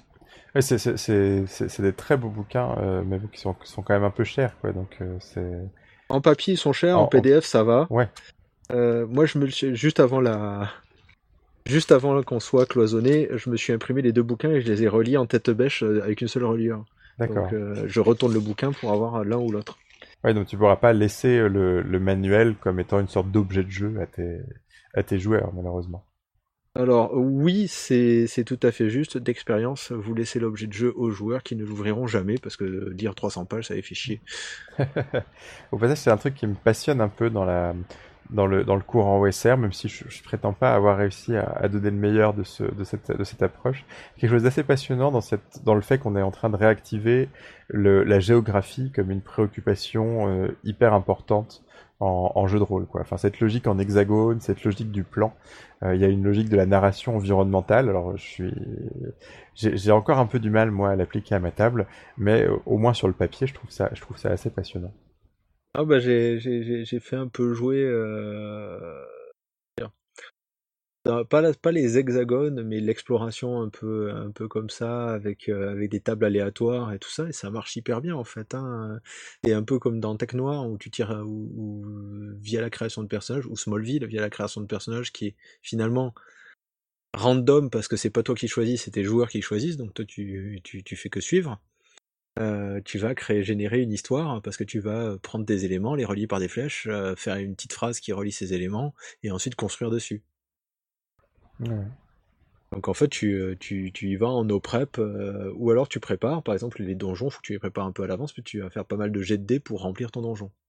D'accord. Ah, tu les prépares un petit peu à l'avance, mais c'est du jeu en fait. C'est euh, tu jettes des dés, tu regardes un peu ce qui se passe, c'est assez rigolo à faire quoi. C'est pas juste je suis comme un con devant ma, page blanche. Oui, tout à fait. Donc mais après, c'est vrai que le fait de se rendre compte que le bac à sable est un super format de scénario, c'est quand même quelque chose qui, moi, m'a levé d'un poids. Enfin, j'avais découvert ça avec des scénarios sur INSMV. Euh, le bac à sable, c'est génial enfin, pour lutter contre l'angoisse de la page blanche. S'il est bien écrit? Il y a bien écrit, Le bac à sable mal écrit, c'est chaque item est séparé, il n'y a aucune dynamique, euh, et euh, comme je le dis toujours, euh, ce qui me, dans les bacs à sable insupportables, pour moi, c'est, c'était les vieux suppléments de l'appel de Cthulhu, Secrets Off, où tu apprends que dans, à New York, au numéro 3252 de la 14e rue, il y a un cultiste. Ouais, mais après. Ça me fait une belle jambe Même les bacs à sable, finalement mal préparés, ils peuvent. Enfin, les, éléments des bacs à sable peuvent se répondre, puisque il y a quand même les factions qui, a priori, euh, bah, si, si, on les fait agir de façon cohérente, euh, qu'elles ont des relations avec les PJ, bah, elles peuvent se rencontrer. Oui. Et finalement, enfin, le, bac à sable étant un objet dynamique, euh, enfin, sauf si vraiment vous avez tous les personnages sont des ennemis statiques qui ont comme seul comportement de rester là où ils sont. C'est ça le, un, peu, un peu crétin. Mais bah oui, mais finalement, si si tu joues de façon un peu cohérente toutes les enfin, tous les ennemis qui sont mobiles, bah tu, au final, ça, ça, arrive pas réellement. En fait, un, bac à sable, un, bon bac à sable, c'est un bac à sable inspirant. Et, où, et plus il est bon, moins t'as de boulot, en fait, euh, sur ton bac à sable pour le faire vivre. Euh, c'est parce que les dynamiques sont déjà décrites, tu n'as pas à les rajouter, parce que les factions sont déjà décrites, tu n'as pas à les rajouter, etc.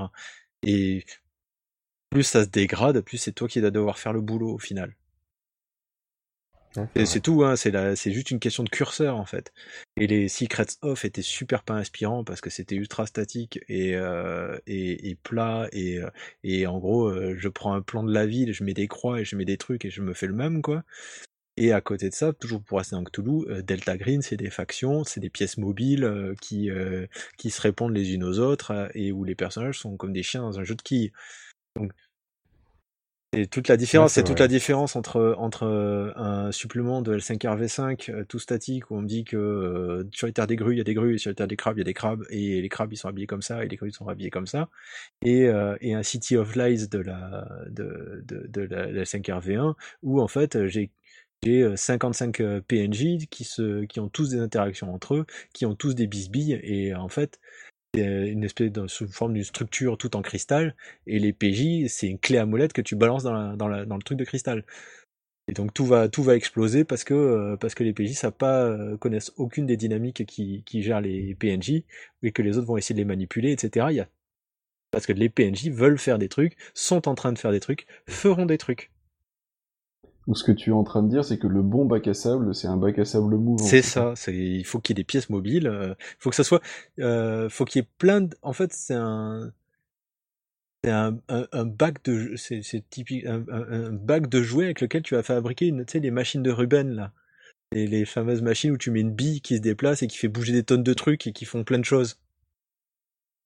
Ouais, mais là, ça c'est presque un toboggan, ça. et euh, en fait, on te fournit une boîte avec euh, donc des élastiques, des trombones, euh, des, des vis, des machins, de tout ça, et plein d'idées. Et, euh, et sinon, l'autre truc qu'on te fournit, c'est une boîte avec des pièces de puzzle qui s'emboîteraient pas, quoi.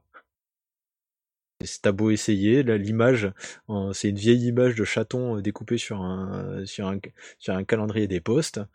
Sauf qu'en fait, c'est 14 chatons et de 14 calendriers qui ont été découpés et tu n'arrives pas à les assembler et puis l'image elle te fait pas rêver et euh, t'as pas envie au final et puis au bout d'un moment ton bouquin il prend la poussière quoi. Mais ce n'est pas le cas de la gamme Hot Spring. Exactement. Là, tu as la gamme. Tu as deux bouquins. Il y en a un qui sert euh, euh, en termes d'inspiration. Tu peux t'en passer. Le Field Guide to Hot Spring Island, t'en as pas besoin. C'est juste, euh, juste la cerise sur le gâteau. Ça, rajoute, ça, ça te rajoute tout un tas de, de descriptions. Ça alimente ton, ton, descriptif et, et, ça te rajoute plein de détails. Mais tu peux très bien faire ça. Le seul bouquin indispensable, c'est The Dark of Hot Spring Island, qui est vraiment le, le bac à sable en lui-même. Il y a une jolie carte aussi euh, qui existe en tissu, mais bon, je l'ai pas commandé. De toute façon, elle est fournie dans le bouquin.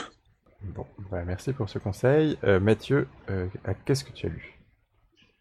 Alors, au niveau jeu de rôle, je suis en train de commencer à lire Usagi Yojimbo, deuxième édition, mais je viens de l'acheter, donc j'ai juste parcouru quelques pages, et puis après, il y a eu des enfants à gérer et avec un confinement, donc c'était un petit peu plus compliqué. Deuxième édition, qui est la version PBTA, et qui du coup est le troisième système qui m'autorise la licence Usagi Eugene. J'allais le dire.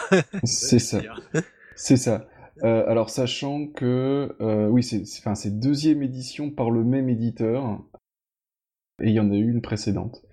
Euh, sachant que ouais, c'est motorisé par le PBTA. Enfin, je m'attendais vraiment à trouver ça écrit en toutes lettres et en fait ça l'est pas complètement. Il faut dire qu'il y a pas mal de de, de, de, petits changements dans le système qui ont l'air d'être vraiment très très intéressants.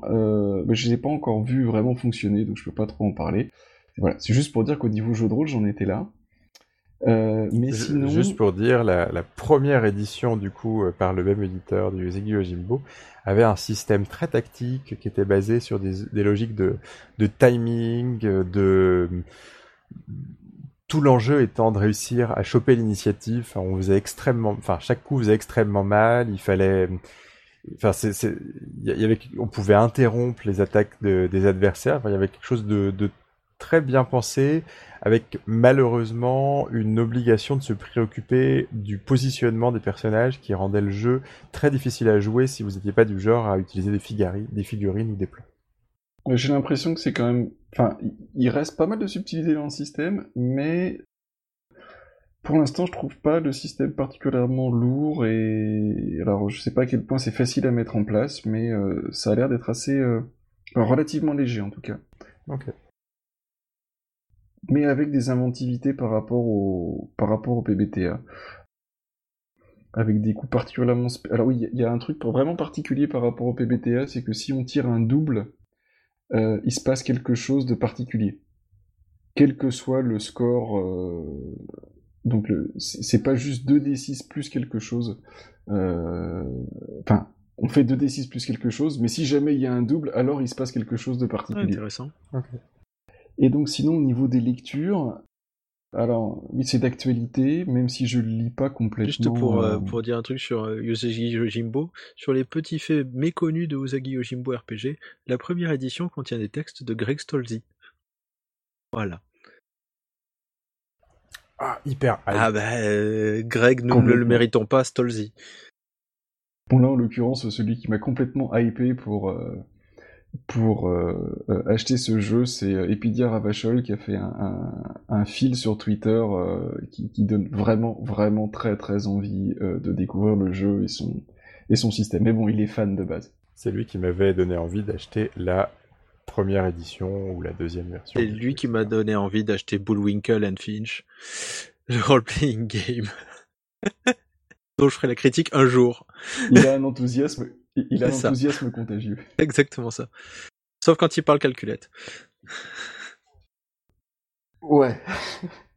Et donc, euh, pour revenir à, justement en parlant de contagion, euh, donc c'est vraiment le, brûlant d'actualité, euh, même si c'est quelque chose que je lis depuis longtemps. C'est un webcomic qui s'appelle Stand Still and Stay Silent, donc qui paraît de façon il doit y avoir euh, trois ou quatre euh, nouvelles planches qui paraissent toutes les semaines, euh, sauf quelques semaines de vacances que s'accorde son, auteur. Donc auteur qui s'appelle Mina Sudberg, qui est finlandaise. Et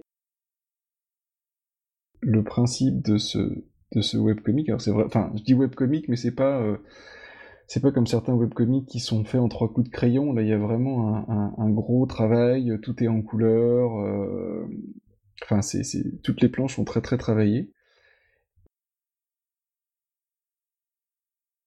Le principe, donc, c'est les, premières planches du premier tome sont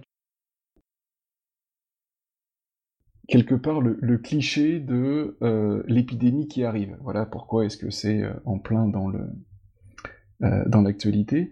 donc il y a une épidémie, bien entendu on en parle à la radio ou à la télé en fond pendant que les personnages sont en train de vaquer à leurs occupations et ne s'en préoccupent pas. et on suit au tout début, du coup, dans ce, dans ce prologue, des personnages qui, tout, qui tous, pour une raison ou pour une autre, euh, ont décidé de partir s'isoler, mais alors pas du tout pour se, pour, euh, pour se mettre à l'écart de l'épidémie. Euh, certains parce qu'ils partent en week-end sur les lacs en Finlande, d'autres parce que ils vivent dans un fjord norvégien et, et ils demandent juste à, à l'un d'eux d'aller chercher la mamie qui vit en ville et la ramener avec son chat. on sait jamais. Et, donc, avec ce ton qui pourrait être extrêmement sombre, parce que bien entendu, on sait qu'il y a l'épidémie qui arrive, qui va décimer tout le monde, plus exactement, qui va même transformer une bonne partie de la population en monstre, ça pourrait être extrêmement sombre, et en fait, le ton est très très léger. C'est-à-dire que, oui, il y a ces choses-là qui se passent à l'arrière-plan, mais les personnages eux-mêmes euh, sont très humains, très drôles, euh, très euh, voilà il y a un ton très très léger en fait euh, on, suit leur petite histoire et pas du tout la, grande histoire qui est en train de se passer derrière et ça ça se poursuit après le prologue parce que on se rend compte que ces, personnages qu'on suivait au début pendant que l'épidémie se propageait euh, sont les ancêtres alors sûrement de la génération des grands-parents des personnages principaux ensuite de l'histoire principale donc ils ont tous survécu. Quelque part, c'est une anti-tragédie, on sait que tout le monde va survivre. Et ensuite, après, on, suit ces personnages-là, donc pareil, avec un ton très léger, euh, mais qui vont aller faire des choses assez graves, comme euh, par exemple s'aventurer euh, dans les terres envahies par les monstres pour récupérer des bouquins de l'ancien monde. Et voilà, je conseille beaucoup la lecture, c'est vraiment sympa. Donc le, webcomic est disponible gratuitement en anglais. C'est financé comment? C'est que en fait une fois tous les ans à peu près, l'auteur lance un, un lancement euh, pour en gros relier et envoyer à tout le monde le bouquin qui était déjà paru en ligne. Et elle dit bah voilà, achetez-moi le bouquin parce que moi ça me permettra de travailler pour l'année qui arrive au prochain tome. Les deux premiers tomes sont parus en français aux éditions Aquileos pour à peu près 25 euh, euros le bouquin. Eh ben, super. Euh, et du coup, il reste moi. Euh, bon, je suis un peu déçu puisque j'ai lu un jeu de rôle surtout. Je me suis dit, ça va être un super jeu de rôle pour en parler dans mes recommandations de lecture, mais en fait, j'ai pas trouvé ça formidable. C'est un jeu qui s'appelle Go Go Golf, un jeu sur un univers où les gens font du golf. Euh, c'est un jeu très court, euh, qui a 16 pages, euh, très très bien illustré, avec un style qui m'a un peu évoqué les, dessins de Pendleton Ward, enfin le, dessinateur derrière Adventure Time ou le, jeu vidéo Cards Against Darkness. donc une sorte de fantasy un peu étrange mais extrêmement colorée, enfin extrêmement chaleureuse dans les dans les formes. Et donc on a cette idée, euh, cet univers de fantasy où les gens font du golf. Donc tout le monde se balade avec des clubs de golf au lieu de se balader avec des épées. Est-ce que ça a le moindre, est-ce que c'est une référence à, à ce passage dans Bilbo et le Seigneur des Anneaux sur l'invention du golf dans un, dans un contexte médiéval fantastique? Bah, En fait, on sait pas trop parce qu'en réalité le jeu a presque aucun élément de contexte. Euh, les mécaniques ne décrivent pas plus que ça des situations de golf. Enfin, on est plus sur un, système relativement simple. Euh, mais qui pourrait très facilement être adapté, euh, enfin, qui, pourrait ne pas concerner du tout le golf.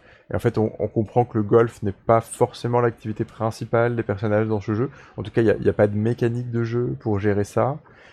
Et on est vraiment typiquement du jeu qui est son pitch finalement. Euh, une fois qu'on s'est dit ça, euh, avoir un univers un peu chaleureux où les gens aiment bien faire du golf euh, et se battre parfois, sans aucune autre précision, bah voilà, le, jeu s'arrête un petit peu là.